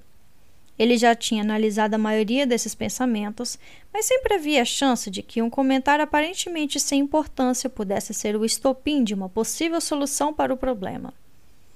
Mas não até aquele momento, pensou desanimado. Até ali, o melhor que podiam fazer era continuar como estavam. Se pudessem chegar às nascentes antes dos Tualagues, poderiam planejar alguma coisa. Exatamente o que, ele não sabia. Mas a longa experiência lhe tinha ensinado que, se esperasse o tempo necessário, cedo ou tarde uma oportunidade inesperada podia surgir. Você está quieto, Halt. Ora se disse, virando-se para onde o arqueiro de barba grisalha estava sentado. Você tem alguma. A voz do rapaz baixou até silenciar quando seus olhos se levantaram de Halt até a elevação atrás dele, a cerca de 150 metros de distância. Meu Deus! Ele murmurou com um tom urgente na voz. De onde eles vieram? Os outros acompanharam o olhar dele. Eles tinham acampado em uma depressão grande de forma arredondada, oculto das vistas de qualquer soldado Tualagues. Mas, quando você se esconde do inimigo, ele também pode se esconder de você. Naturalmente, Selethen tinha espalhado vigias atrás da linha de elevação. Mas, mais tarde, eles veriam os corpos desses homens caídos onde o inimigo os tinha matado. A atenção do jovem foi atraída pela fileira de cavaleiros armados que tinham acabado de se materializar acima do morro, espalhados em um semicírculo ao longo da pretendida linha de marcha. Halt praguejou baixinho e se virou rapidamente a fim de olhar para trás. Como temia, outra fileira de cavaleiros se encontrava no alto daquela elevação. Eles estavam presos entre os dois grupos, cada um com pelo menos cem integrantes. Naquele momento, os outros também estavam vendo o inimigo. Por isso, as tropas arrides corriam e gritavam, apontando para as fileiras de cavaleiros que os tinham encurralado. A voz de Selethen se ergueu sobre as demais, e o pânico passou quando ele começou a formar os homens em um círculo defensivo, com os cavalos em seu interior. Os quatro araluenses e Svengal rapidamente reuniram suas armas e foram se juntar ao líder Arrid. Seletem praguejava amargamente. Apenas uma noite antes tinha criticado a confiança excessiva dos Tualagues e agora tinha caído na mesma armadilha. Os atacantes do deserto eram ardilosos e imprevisíveis. Ele não poderia ter deixado de prever que o inimigo poderia descobrir que estava sendo seguido. Não sabia que isso tinha acontecido por um imenso golpe de sorte, contudo. Mesmo que soubesse, a realidade não seria diferente. Um bom líder deveria fazer planos para o imprevisto. Quando Halt e os outros se juntaram a ele, fez um leve gesto de cabeça. Sabia que não havia sentido em fazer recriminações. Agora tudo que podiam fazer era criar a melhor defesa possível. Você vai lutar com eles a pé? Halt perguntou. Não tem sentido montar e tentar atacá-los. Somos em números muito menor. E vocês vão ter que atacar colina acima. Ora se ressaltou. Toda a vantagem vai estar do lado deles. Eles que venham até nós. Seletem olhou um tanto surpreso para o rapaz. Para alguém tão jovem, ora se tinha avaliado a situação tática muito depressa. Ele sabia que a maioria de seus jovens soldados teria escolhido atacar o inimigo. Ora se notou o olhar, adivinhou o que o Alquire estava pensando e deu de ombros. Tinha tido bons mestres. O guerreiro desembainhou a espada, fazendo a lâmina similar ao roçar no couro. Svengal olhou em volta, analisando o círculo de guerreiros à rede. Ele estava com os escudos juntos uns dos outros, Cada homem estava armado com uma das finas lanças que geralmente usava ao montar. Além disso, cada um deles levava um sabre curto para lutas corpo a corpo. Barreira de escudos, murmurou em tom aprovador. Bom trabalho. Aquela era uma tática de batalha comum entre os escandinavos, e ele se sentiu em casa no mesmo instante. Experimentou a grande e pesada acha, agitando-a acima da cabeça, fazendo um barulho de assovio no ar. Por enquanto ficaria para trás, mas assim que surgisse um espaço na barreira, ele a ocuparia. Qualquer tualague que pretendesse atravessar teria uma péssima surpresa esperando. Ora se olhou para ele e leu seus pensamentos.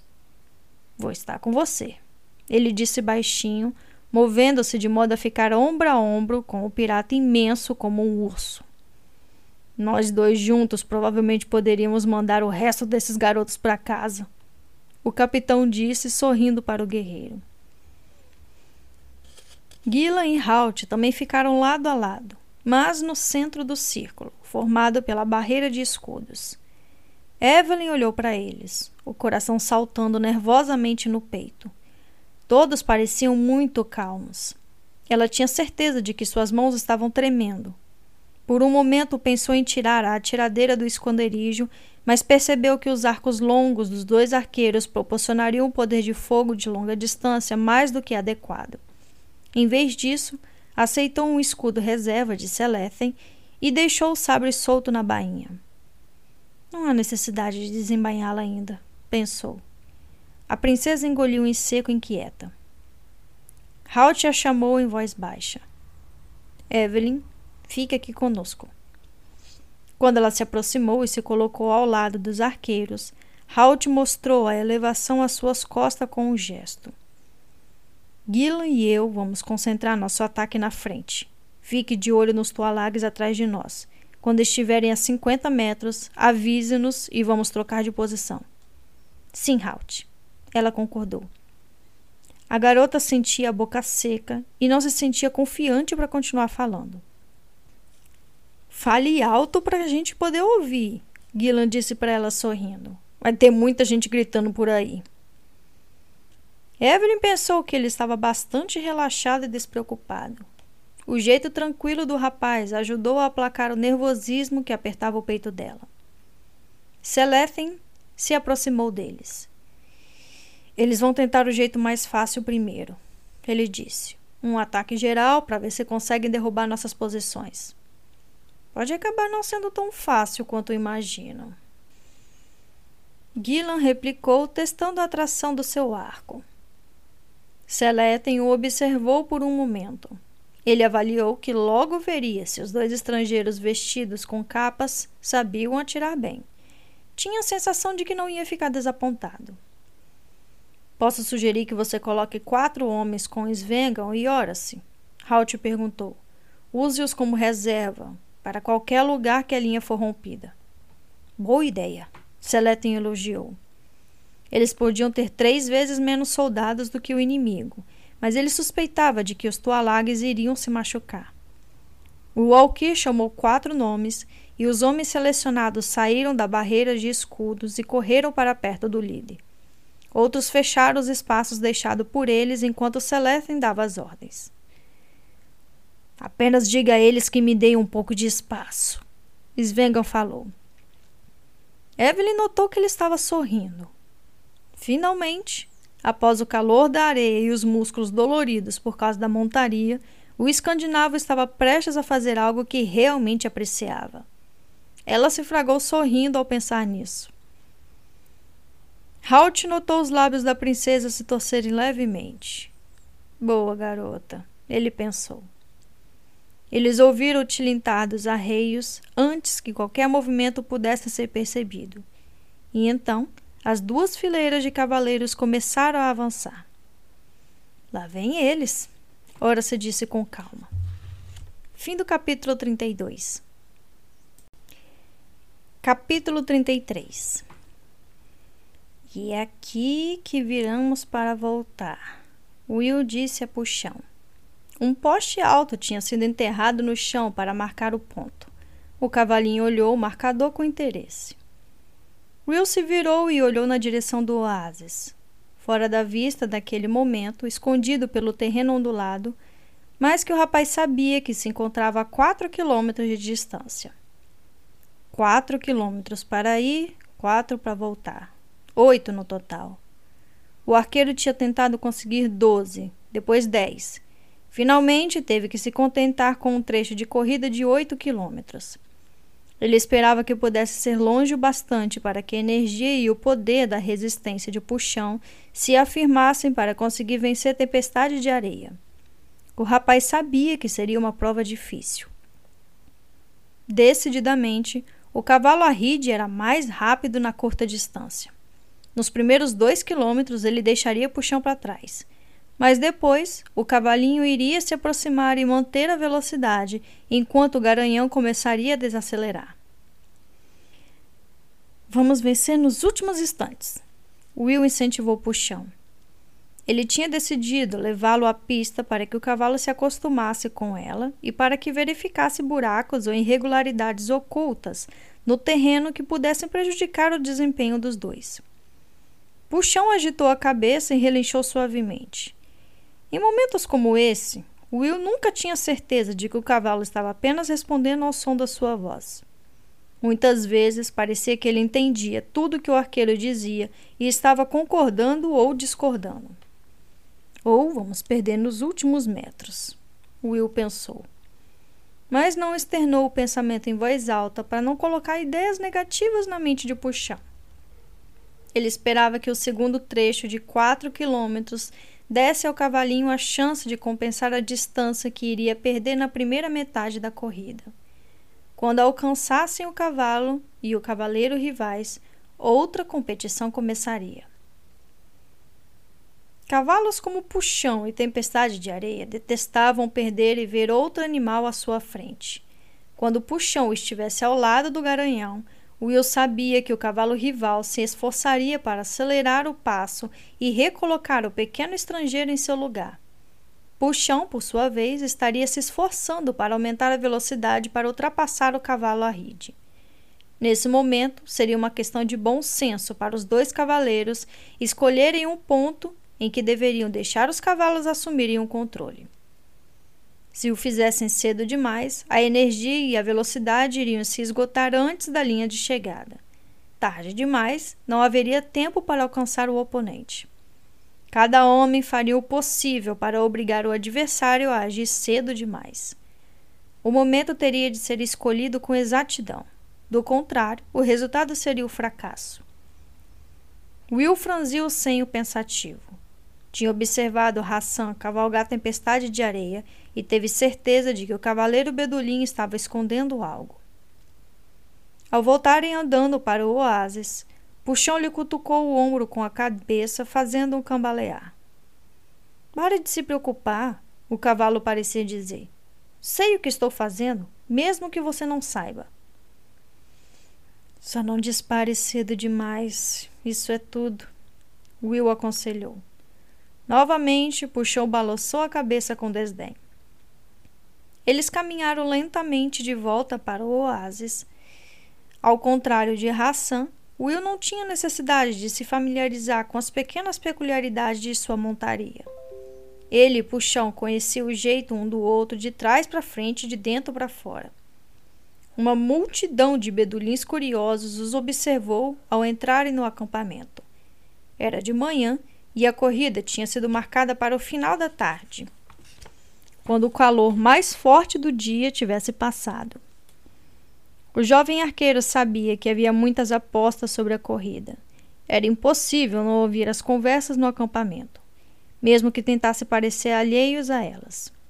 Ele também sabia que a maioria não mencionava o verdadeiro resultado da corrida, mas sim a margem pela qual tempestade de areia iria vencer. Os bedulins conheciam o maravilhosamente formado garanhão arride que Hassan iria montar.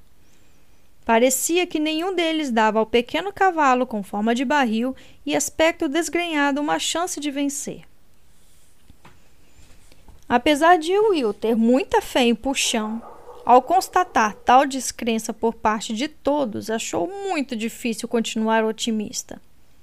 No entanto, tinha que acreditar que poderiam vencer que iriam vencer.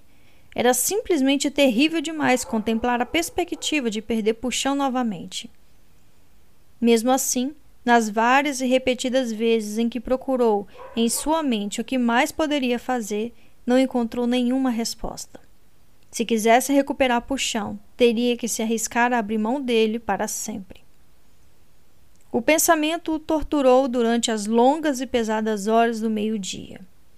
Então, quando o sol começou a descer e a sombra das palmeiras se estenderam cada vez mais para longe, chegou a hora. A expressão de Will estava sombria e tensa quando conduziu puxão pelo oásis até a linha de chegada. Hassan o esperava, montada no maravilhoso baio, na linha que tinha sido riscada no chão. Como Will, que tinha despido a capa para a corrida, usava uma camisa, calças, botas e um kefaie. O adorno na cabeça protegeria o rosto dos cavaleiros da areia e da poeira que iria se espalhar durante a prova. O rapaz cumprimentou Will com um aceno de cabeça quando Will e Puxão se aproximaram da linha de largada.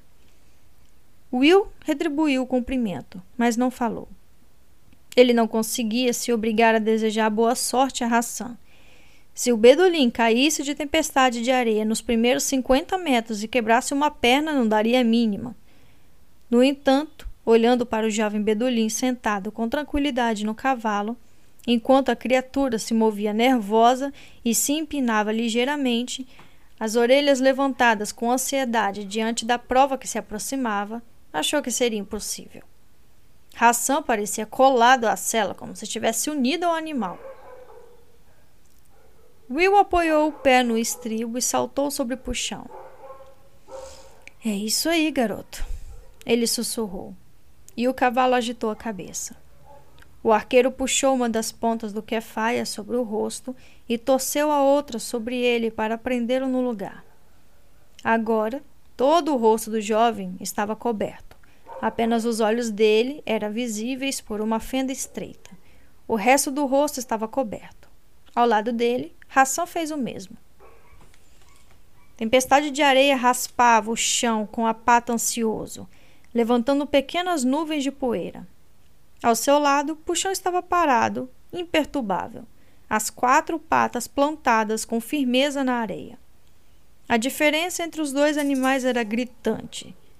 Um deles, curverteando, inquieto e agitado, o pelo escovado e lustroso. O outro, de corpo sólido, arredondado e em interno desalinho. Mais dinheiro trocou de mãos enquanto se faziam apostas de última hora. Estão prontos, cavaleiros? O mar perguntou, dando um passo à frente. Pronto, Azeik. Hassan respondeu acenando com a mão.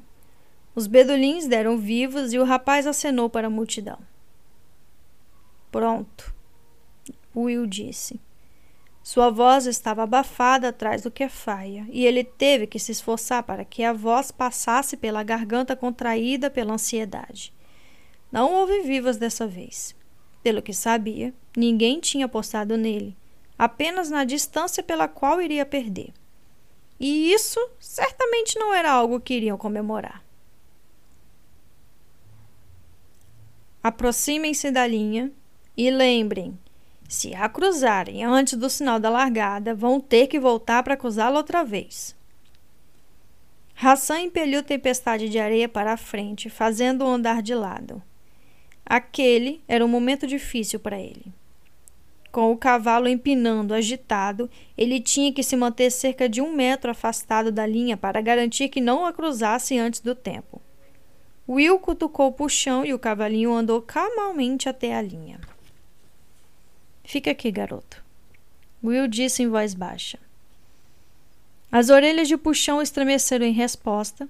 Ele parou, os cascos dianteiros apenas alguns centímetros da linha. Um dos bedulins que recebera a tarefa de monitorar a linha da largada agachou-se, observou com atenção os cascos do animal e então se levantou a se certificar de que Puxão não estava infringindo o regulamento. Mas manteve os olhos presos à linha e aos pés do animal. Ao ver isso, Will tocou o chão com um dedo do pé. Para trás, garoto. Ele ordenou. Ele não queria correr o risco de que o juiz estivesse ansioso demais em penalizá-lo. Puxão recuou obedientemente. Alguns bedulins franziram o senho pensativo. O cavalo era bem treinado.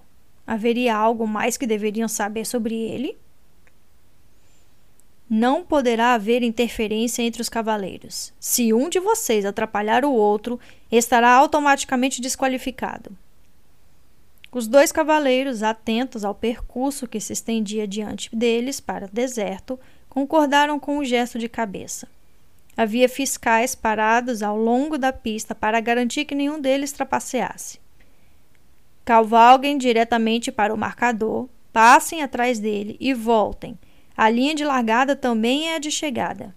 O mar falou. Nenhum dos cavaleiros assentiu dessa vez. Os dois conheciam o trajeto, pois o tinham percorrido durante o dia. O sinal de largada vai ser um sopro da corneta de Tarik. Assim que a ouvirem, podem começar. Tarik, um ancião da tribo, deu um passo à frente com uma enorme corneta de latão. Ele a brandiu para que os dois rapazes a vissem. Um pouco antes, naquele dia, Will tinha ouvido o toque do instrumento. Em suas mãos, Tarik. E, segundo a vontade de Deus. O mar falou. Era o aviso oficial de que o próximo som a ser ouvido seria o da corneta. Um silêncio cheio de expectativa caiu sobre a multidão. Em algum lugar, uma criança começou a fazer uma pergunta. O mar olhou em volta zangado e a mãe silenciou o filho. O mar fez um gesto para Tarik e o homem mais velho levou a grande corneta, com a ponta em forma de sino aos lábios. Will o observou atentamente. Ele viu o peito do bedulim se encher quando respirou fundo. O jovem arqueiro sabia que, ligeiramente atrás, Hassan estaria olhando como um falcão. Will apertou as rédeas com mais força, obrigando-se a relaxar as pernas em volta do corpo do puxão. Não queria enviar nenhum sinal descuidado ao cavalo antes do momento certo. Já! A corneta zurrou, seu som um tanto grave, e Will pressionou o puxão com os joelhos. Vagamente ouviu o grito Ya! dado por ração ao impelir tempestade de areia para a frente. A multidão rugiu em uma só voz. E então, o som foi cortado de repente. Puxão disparou como uma flecha, deixando a postura rígida, passando da imobilidade completa ao galope total num espaço de alguns metros. Tempestade de areia, agitada e empinando, foi deixado para trás, curveteando e balançando a cabeça durante os primeiros passos. Então, Hassan bateu os calcanhares nas laterais do baio e ele disparou a galope atrás de Puxão. Até Will, que conhecia a capacidade fenomenal de puxão para acelerar, ficou um pouco surpreso com a dianteira que tinham estabelecido. Ele sabia que tempestade de areia os alcançaria em breve. Depois de pegar impulso, o Arrid decididamente seria mais rápido que puxão por um ou dois quilômetros. Mas naquele momento, ele esperava que o choque de ter sido deixado para trás na largada obrigasse Hassan a forçar demais seu cavalo usando alguma das preciosas reservas de energia que seriam importantes nos últimos quilômetros. Atrás dele, Will conseguia ouvir vagamente os gritos dos entregantes da tribo. Mais próximo, ouvia o retumbar constante dos cacos de tempestade de areia no chão pedregoso. As orelhas de puxão estavam levantadas e suas pernas agitadas levantavam nuvens de areia e poeira no ar às suas costas. Will tocou o pescoço do cavalo. Calma, garoto. Vá com calma. Puxão respondeu com leves movimentos da cabeça, pois não queria perder o ritmo e o equilíbrio. Will sentiu que ele desacelerou um pouco e assentiu com um gesto. Os cascos de tempestade de areia se aproximavam atrás dele. O cavalo Arrid era rápido como um raio. Hassan, alguns metros atrás deles, estava preocupado. Ele não tinha ideia de que velocidade o cavalo estrangeiro poderia atingir. As linhas e formas do animal não davam indicações de sua velocidade espantosa na largada. E, mesmo agora que tempestade de areia estava se aproximando, ele o fazia mais lentamente do que o cavaleiro gostaria.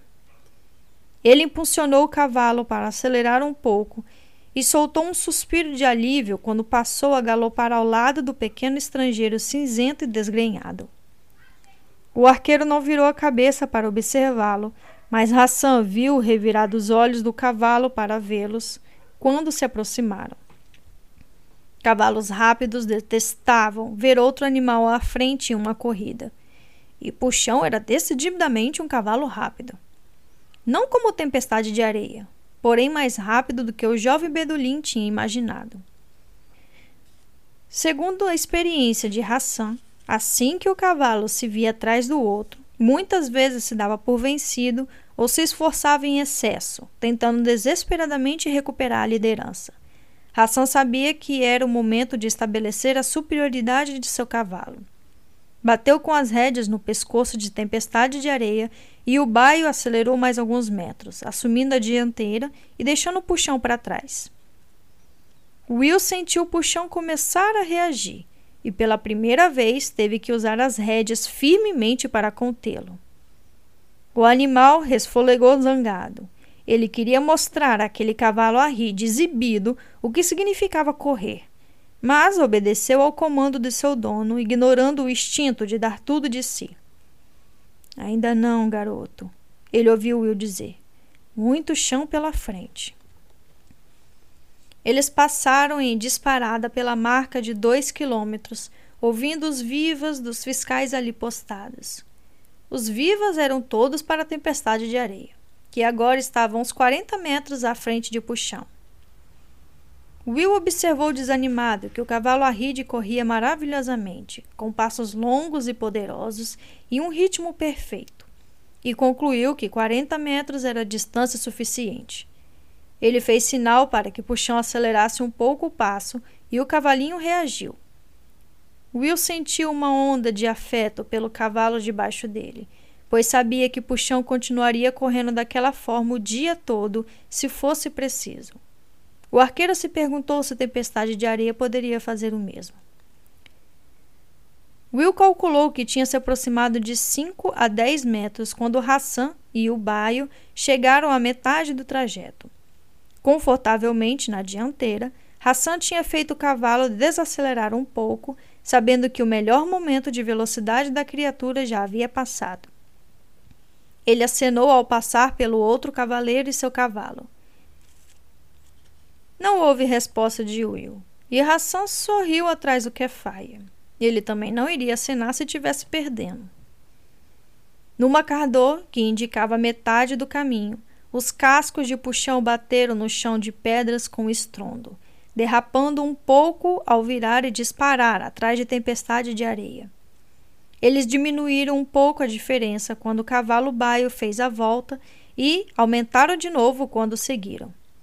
Naquele momento, a distância entre eles talvez não chegasse a 30 metros. Agora! Vá, puxão! Will gritou. O cavalo usou o máximo de suas reservas de força, resistência e coragem para acelerar atrás do adversário. Will conseguia ver tempestade de areia pela nuvem de poeira que ele levantava. O nome do animal não é à toa. O arqueiro pensou aborrecido. Os flancos do baio estavam riscados de suor e suas laterais se agitavam pelos cansaços. Lentamente, Puxão diminuiu a distância que o separava do arride. Quando faltavam ainda dois quilômetros, ele alcançou e as criaturas correram lado a lado, cada um tomando a dianteira alternadamente, perdendo-a e recuperando-a enquanto corriam a passadas largas, nenhum dos dois ganhando terreno em relação ao outro. Will sabia que chegaria a hora de dar a arrancada final. Cavalos e cavaleiros tinham consciência do fato. Era uma questão de escolher o momento exato. Cedo demais, o cavalo ficaria exausto antes da linha de chegada. Tarde demais e a corrida estaria perdida. Os animais, lado a lado, reviravam os olhos de forma a poder ver o rival. Eis que Puxão disparou, tomando a dianteira, e Will não pôde controlá-lo. Fazer isso naquele instante representaria perder a velocidade e o cavalinho havia tomado a iniciativa de jogar os dados sentindo que a hora H tinha chegado. Ele ultrapassou o oponente por uma cabeça e depois por um corpo, movendo-se mais depressa do que Will lembrava de tê-lo visto fazer. O retumbar dos cascos dos animais enchia sua consciência. O rapaz ouviu Hassan gritando palavras de estímulo para a tempestade de areia e, virando a cabeça levemente, viu o cavalo Arride começar a recuperar terreno. Inacreditavelmente, ele ia alcançar Puxão outra vez. E então, Puxão vacilou.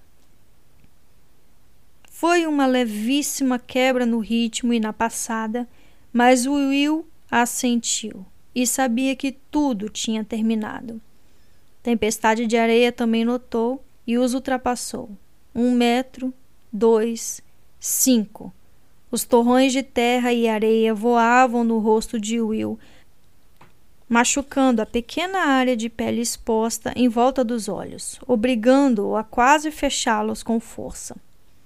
Faltavam 300 metros e tempestade de areia se encontrava a 15 metros à frente deles. Lágrimas turvavam a visão de Will quando ele se deu conta de que tinha perdido a corrida e seu cavalo. Ele sabia que podia pedir mais a puxão, podia impeli-lo a tentar alcançar o adversário, e o cavalinho iria reagir até que o esforço o matasse. Puxão estava no limite. O ritmo de tempestade de areia tinha sido forte demais. Ele estava 20 metros à frente deles até que o cavalo Arride hesitou. Will notou um leve vacilo em seus passos. a perda de ritmo, a diminuição da velocidade alucinante. Se ao menos tivesse esperado, o arqueiro pensou com amargura. Puxão tinha sido impaciente. Aquela dianteira de 20 metros seria suficiente para levar o exausto tempestade de areia para o outro lado da linha de chegada, à frente do exausto oponente. Will mal tinha acabado de completar o pensamento quando sentiu o puxão acelerar. Toda a força, toda a certeza, todo o equilíbrio tinha voltado aos passos do cavalo de Will quando ele alcançou um nível de desempenho que o dono nunca tinha visto antes. Puxão avançou na direção de tempestade de areia como se o adversário estivesse imóvel. O jovem surpreso inclinava-se sobre o pescoço de Puxão como se não fosse nada além de um acompanhante. O arqueiro nunca tinha imaginado que o cavalinho podia correr tão depressa Parecia que não havia limite. Puxão simplesmente corria tão rapidamente quanto a situação exigisse. Will compreendeu que Puxão tinha controlado a corrida, fingindo vacilar para incitar a tempestade de areia e dar a arrancada final. A perda de ritmo e velocidade tinha sido um artifício e o cavalo Arride tinha engolido a isca, acelerando adiante e esgotando as últimas reservas 30 metros antes do necessário. Essa era a distância entre eles quando o puxão disparou sobre a linha de chegada. O jovem arqueiro desmontou o cavalo e estava abraçando o pescoço de puxão quando a tempestade de areia, agora meio galope, riscado de suor e arfante, passou vacilante e exausto pela linha às costas do rapaz. Os bedulins davam vivas para o cavalinho estrangeiro, porque gostavam de bons cavalos e compreenderam que tinham acabado de ver um dos melhores em plena ação.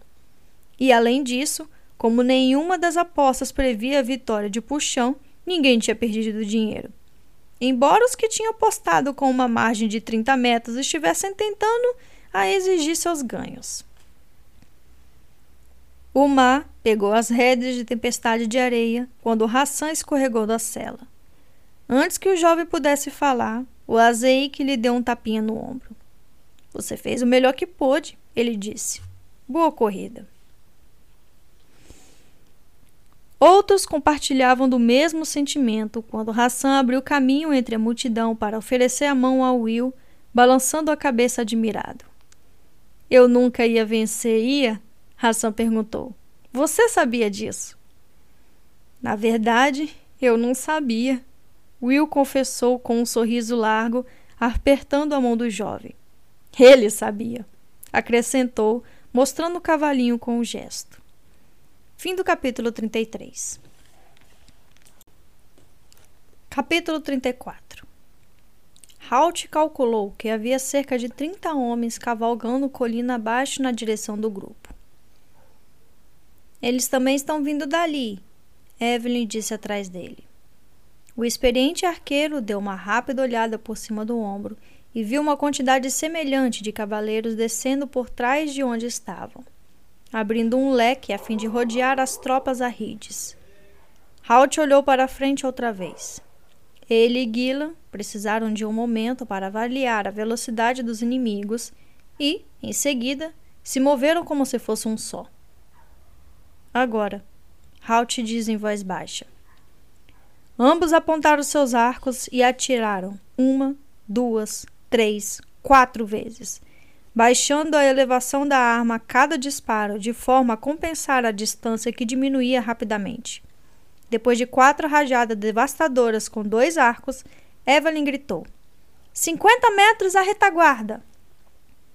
Os arqueiros imediatamente fizeram uma volta de 180 graus e dispararam mais flechas na direção dos tulags que atacavam pelas costas.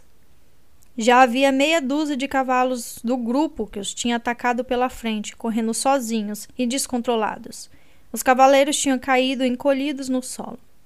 O mesmo ocorreu com mais cinco do grupo da retaguarda, que chegaram tão perto da barreira de escudos que Halt e Gillan tiveram que cessar fogo. Evelyn ficou admirada com a precisão e velocidade dos dois. 11 adversários fora de combate em questão de segundos. Esse era um ritmo que nenhum comandante poderia conseguir manter por muito tempo.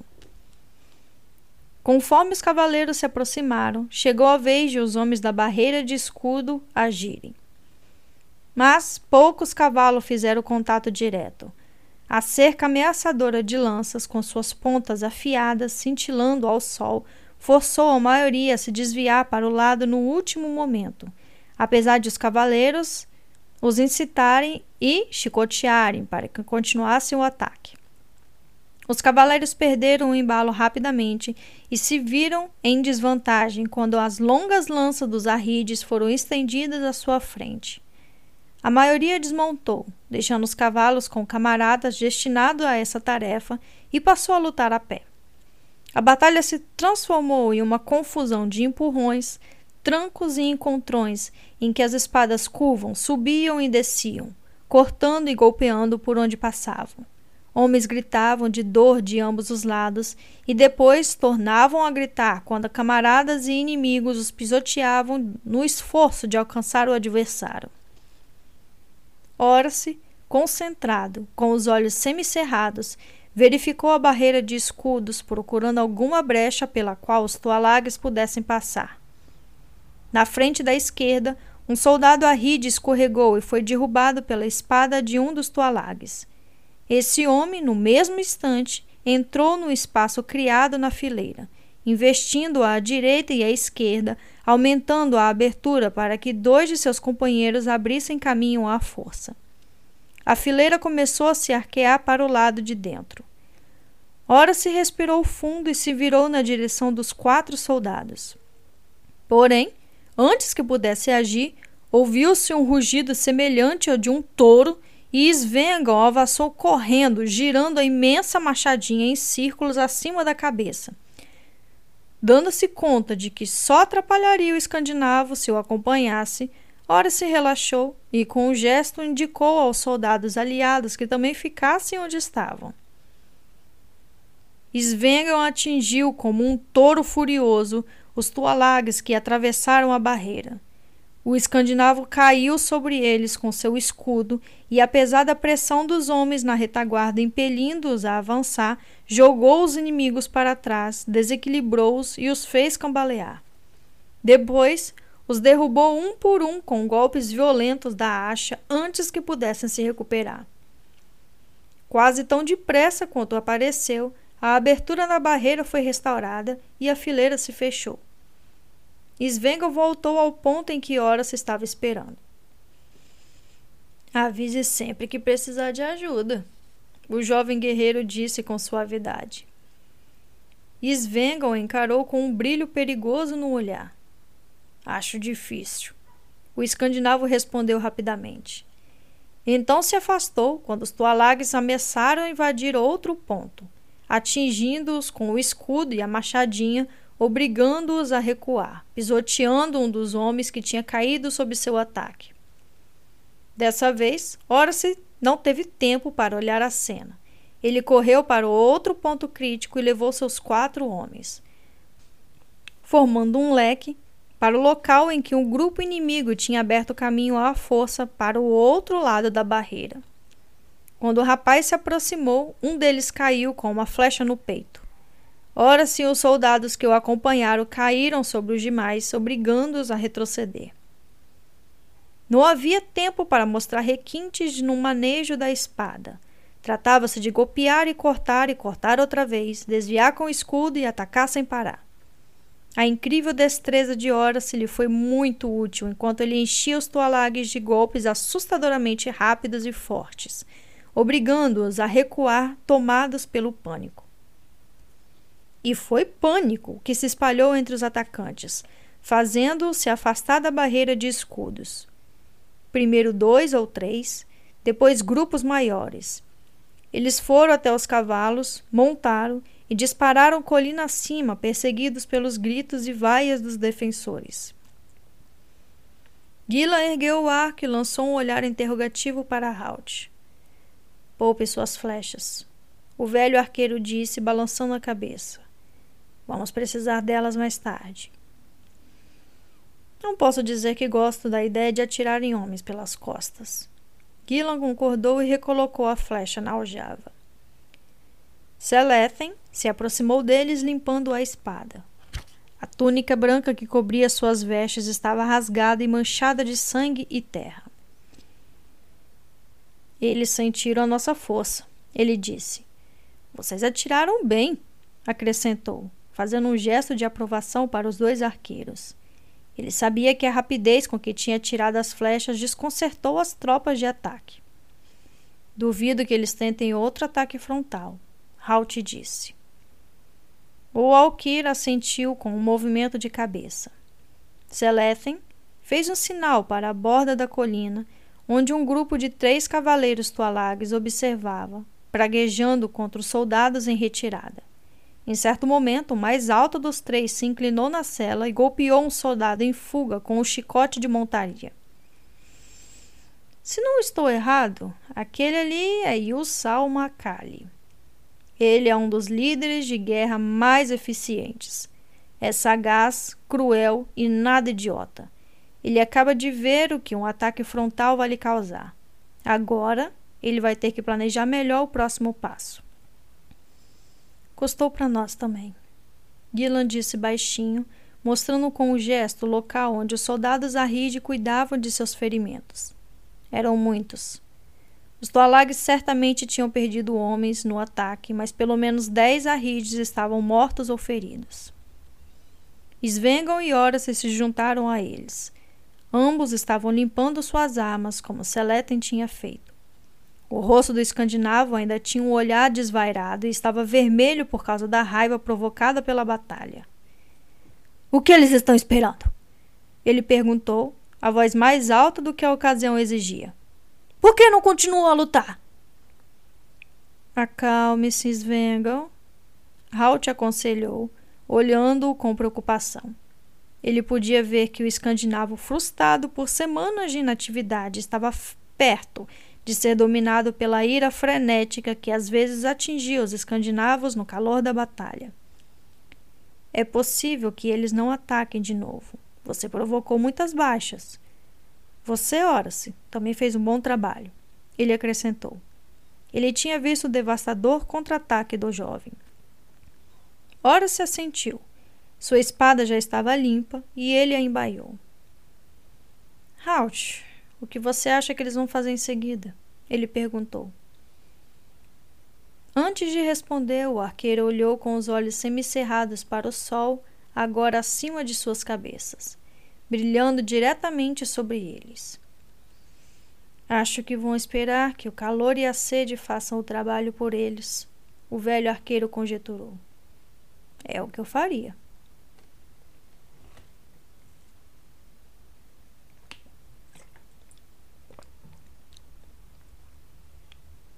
Ele tinha razão.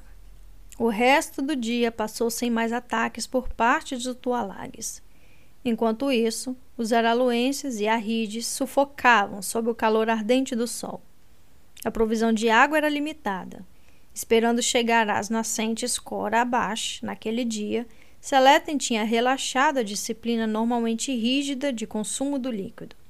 Agora calculava que, mesmo racionando ao máximo, teriam água para mais dois dias. Por sua vez, os Tualagues podiam mandar cavaleiros buscarem toda a água de que necessitavam e só precisavam manter a vigilância sobre o pequeno acampamento no centro da depressão. Cautelosos devido à precisão mostrada pelos dois arqueiros do inimigo, eles ficaram abaixo da elevação. Mas de tempos em tempos, podiam ser vistos brevemente quando os vigias eram trocados e as sentinelas rendidas. Halt não tinha dúvida de que as barracas deles estavam armadas logo após a elevação. Quando a escuridão caiu, Seleten chamou seus homens, reduzindo o perímetro para que metade das tropas pudesse dormir. Pelo menos essa era a ideia.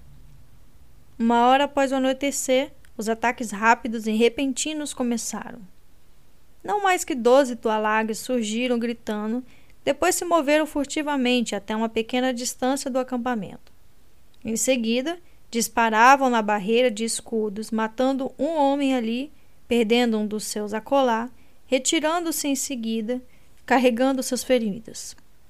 Eram investidas que tinham o único objetivo de perturbar o inimigo, mantendo o acampamento Arrid alerta e vigilante por toda a noite, impedindo-os de descansar. Mesmo sendo só um pretexto, os ataques tinham de ser rebatidos, já que Halt e os outros nunca sabiam quando o verdadeiro ataque sério poderia ocorrer. O resultado foi uma noite agitada e insone para as tropas arrides, marcada por breves momentos de violência e terror repentinos. Na luz do amanhecer, Halt voltou os olhos avermelhados e lacrimejantes para o alto da elevação. Ele viu movimentos ocasionais, porém, nada que se aprestasse para um alvo que valesse a pena. Os Arrides tinham perdido quatro homens no primeiro ataque em massa e mais dois sucumbiram aos ferimentos durante a noite. Havia vários outros feridos e a maioria precisava de água, que estava acabando. Com relutância, Seletem ordenou aos enfermeiros que diminuíssem a quantidade de água servida aos feridos. Era uma decisão difícil, já que a água era praticamente a única comodidade que tinham no deserto. Ele visitava os feridos quando Halt o chamou. Uma bandeira branca estava sendo agitada no alto da elevação. Eles querem negociar. Halt contou.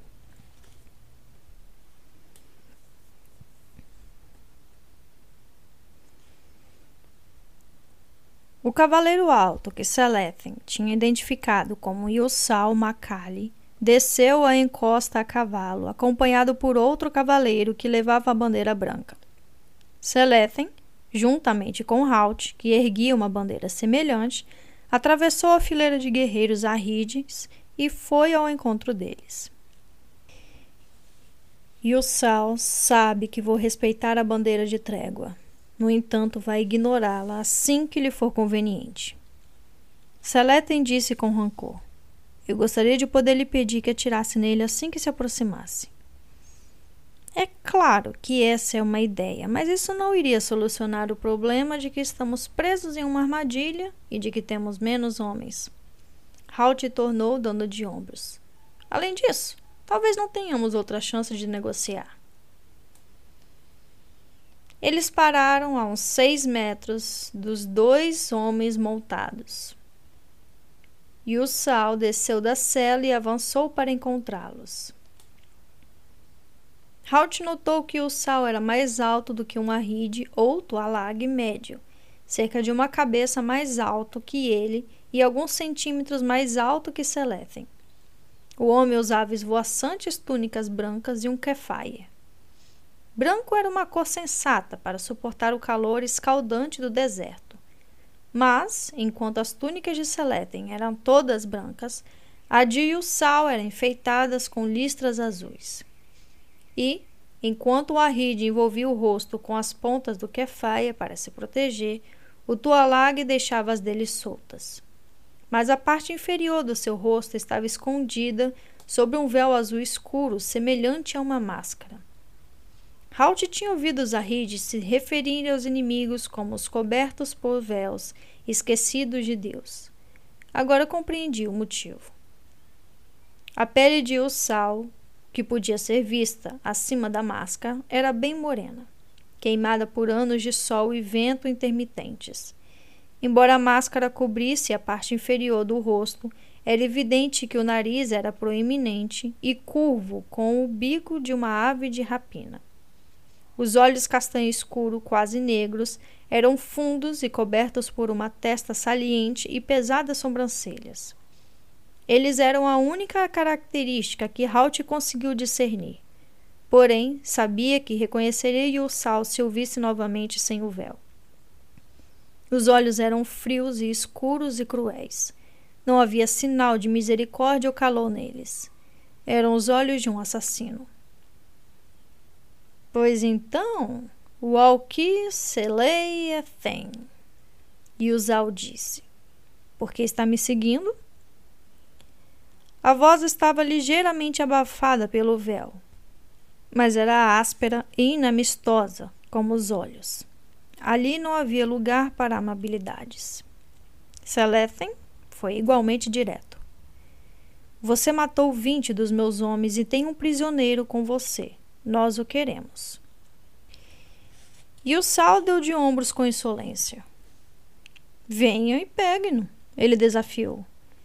Você está em uma posição difícil, Selei Ethem. Ele acrescentou depois de um momento de silêncio. Está cercado, tem menos homens e sua água está acabando. A última afirmativa havia sido um palpite. Gilsal não tinha ideia de quanta água tinham e Selethem não iria informar. Temos bastante água, ele disse com tranquilidade e, novamente, Yussal deu de ombros. As palavras de Selethem pouco significavam para ele. Se é o que diz. A verdade é que cedo ou tarde ela vai acabar enquanto eu posso mandar buscar toda a água que preciso. Posso esperar que a sede e o calor comecem a matar seus homens. Você não. O homem olhou para a encosta que o cercava por todos os lados. Você pode nos atacar se quiser, mas é uma subida e temos quatro vezes mais homens. Um ataque desse tipo só pode terminar de uma maneira. Talvez nós possamos surpreendê-lo. Halt falou, e os olhos escuros e encobertos se viraram para ele, analisando, penetrando. Halt se deu conta de que o semblante firme e o silêncio tinham a intenção de deixá-lo nervoso. O arqueiro levantou uma sobrancelha entediada. Você é um dos arqueiros, não é? E o Sal perguntou. Mas apesar de sua pontaria certeira, quando a batalha for homem a homem, os números vão falar mais alto. Você pediu essa conversa, Yussal. Selethen disse. Foi meramente para nos dizer que não temos saída ou você tem algo que vale a pena ouvir? O Alkir continuou, deixando que o mesmo tom de desprezo usado pelo Tualag envolvesse suas palavras. E o Sal tornou a olhar para ele. Renda-se, ele disse. Seleten respondeu com uma risada curta. E deixar que nos mate imediatamente, retrucou. Você vale dinheiro para mim, Seleten. O líder Tualag balançou a cabeça. Posso pedir um bom resgate por você. Eu seria louco se o matasse. E tenho certeza de que também há pessoas que pagarão pelos estrangeiros que o acompanham. Mantive o outro escandinavo vivo por esse mesmo motivo, porque agiria diferente com você Selethen hesitou. A ganância motivava os Tualagues acima de tudo, e ele estava inclinado a acreditar em Ussal. Enquanto pensava no assunto, o líder inimigo apresentou uma alternativa. Ou fique aqui e morra de sede. É só uma questão de tempo. Quando você estiver mais fraco, não teremos problemas em vir e tirar as armas de suas mãos. E se você me fizer esperar, talvez eu não seja tão caridoso. Ele se virou como se estivesse desinteressado, sem se importar com a escolha de Seleten. O Walker pegou na manga de Halt e se afastou com ele alguns passos. Isso também vale para o seu pessoal. O que me diz? O Arrid perguntou em voz baixa. Halt olhou para a figura alta parada a uns metros de costas para ele. Acredita nele? O arqueiro perguntou e Seleten assentiu com um leve movimento da cabeça. Um Tualag faz qualquer coisa por dinheiro, ele contou. Pelo menos assim teríamos uma chance. Como ele disse, se esperarmos, vamos ficar cada vez mais fracos até acabar cedendo. Halt refletiu sobre a situação. Ele e Gillan talvez pudessem romper as linhas tualagas escondidos pela escuridão, mas nem isso era certo. Por mais hábeis que fossem em se movimentar sem ser visto, o terreno era praticamente destituído de vegetação e a vigilância era enorme. Se conseguissem passar pelo inimigo, o que aconteceria depois? Estariam a pé e a ajuda mais próxima a muitos quilômetros de distância. Quando chegassem a Mararok para buscar ajuda, Selethen e os soldados estariam mortos. Evelyn, Horace e Svengal também. Optar pela rendição naquele momento, pelo menos, assegurava que todos estariam em condições razoáveis. E poderia surgir uma oportunidade para escapar ou virar o jogo. Melhor agora do que depois, quando estivesse enfraquecido e com as ideias fora de ordem pela sede. Muito bem, ele disse. Vamos discutir as condições.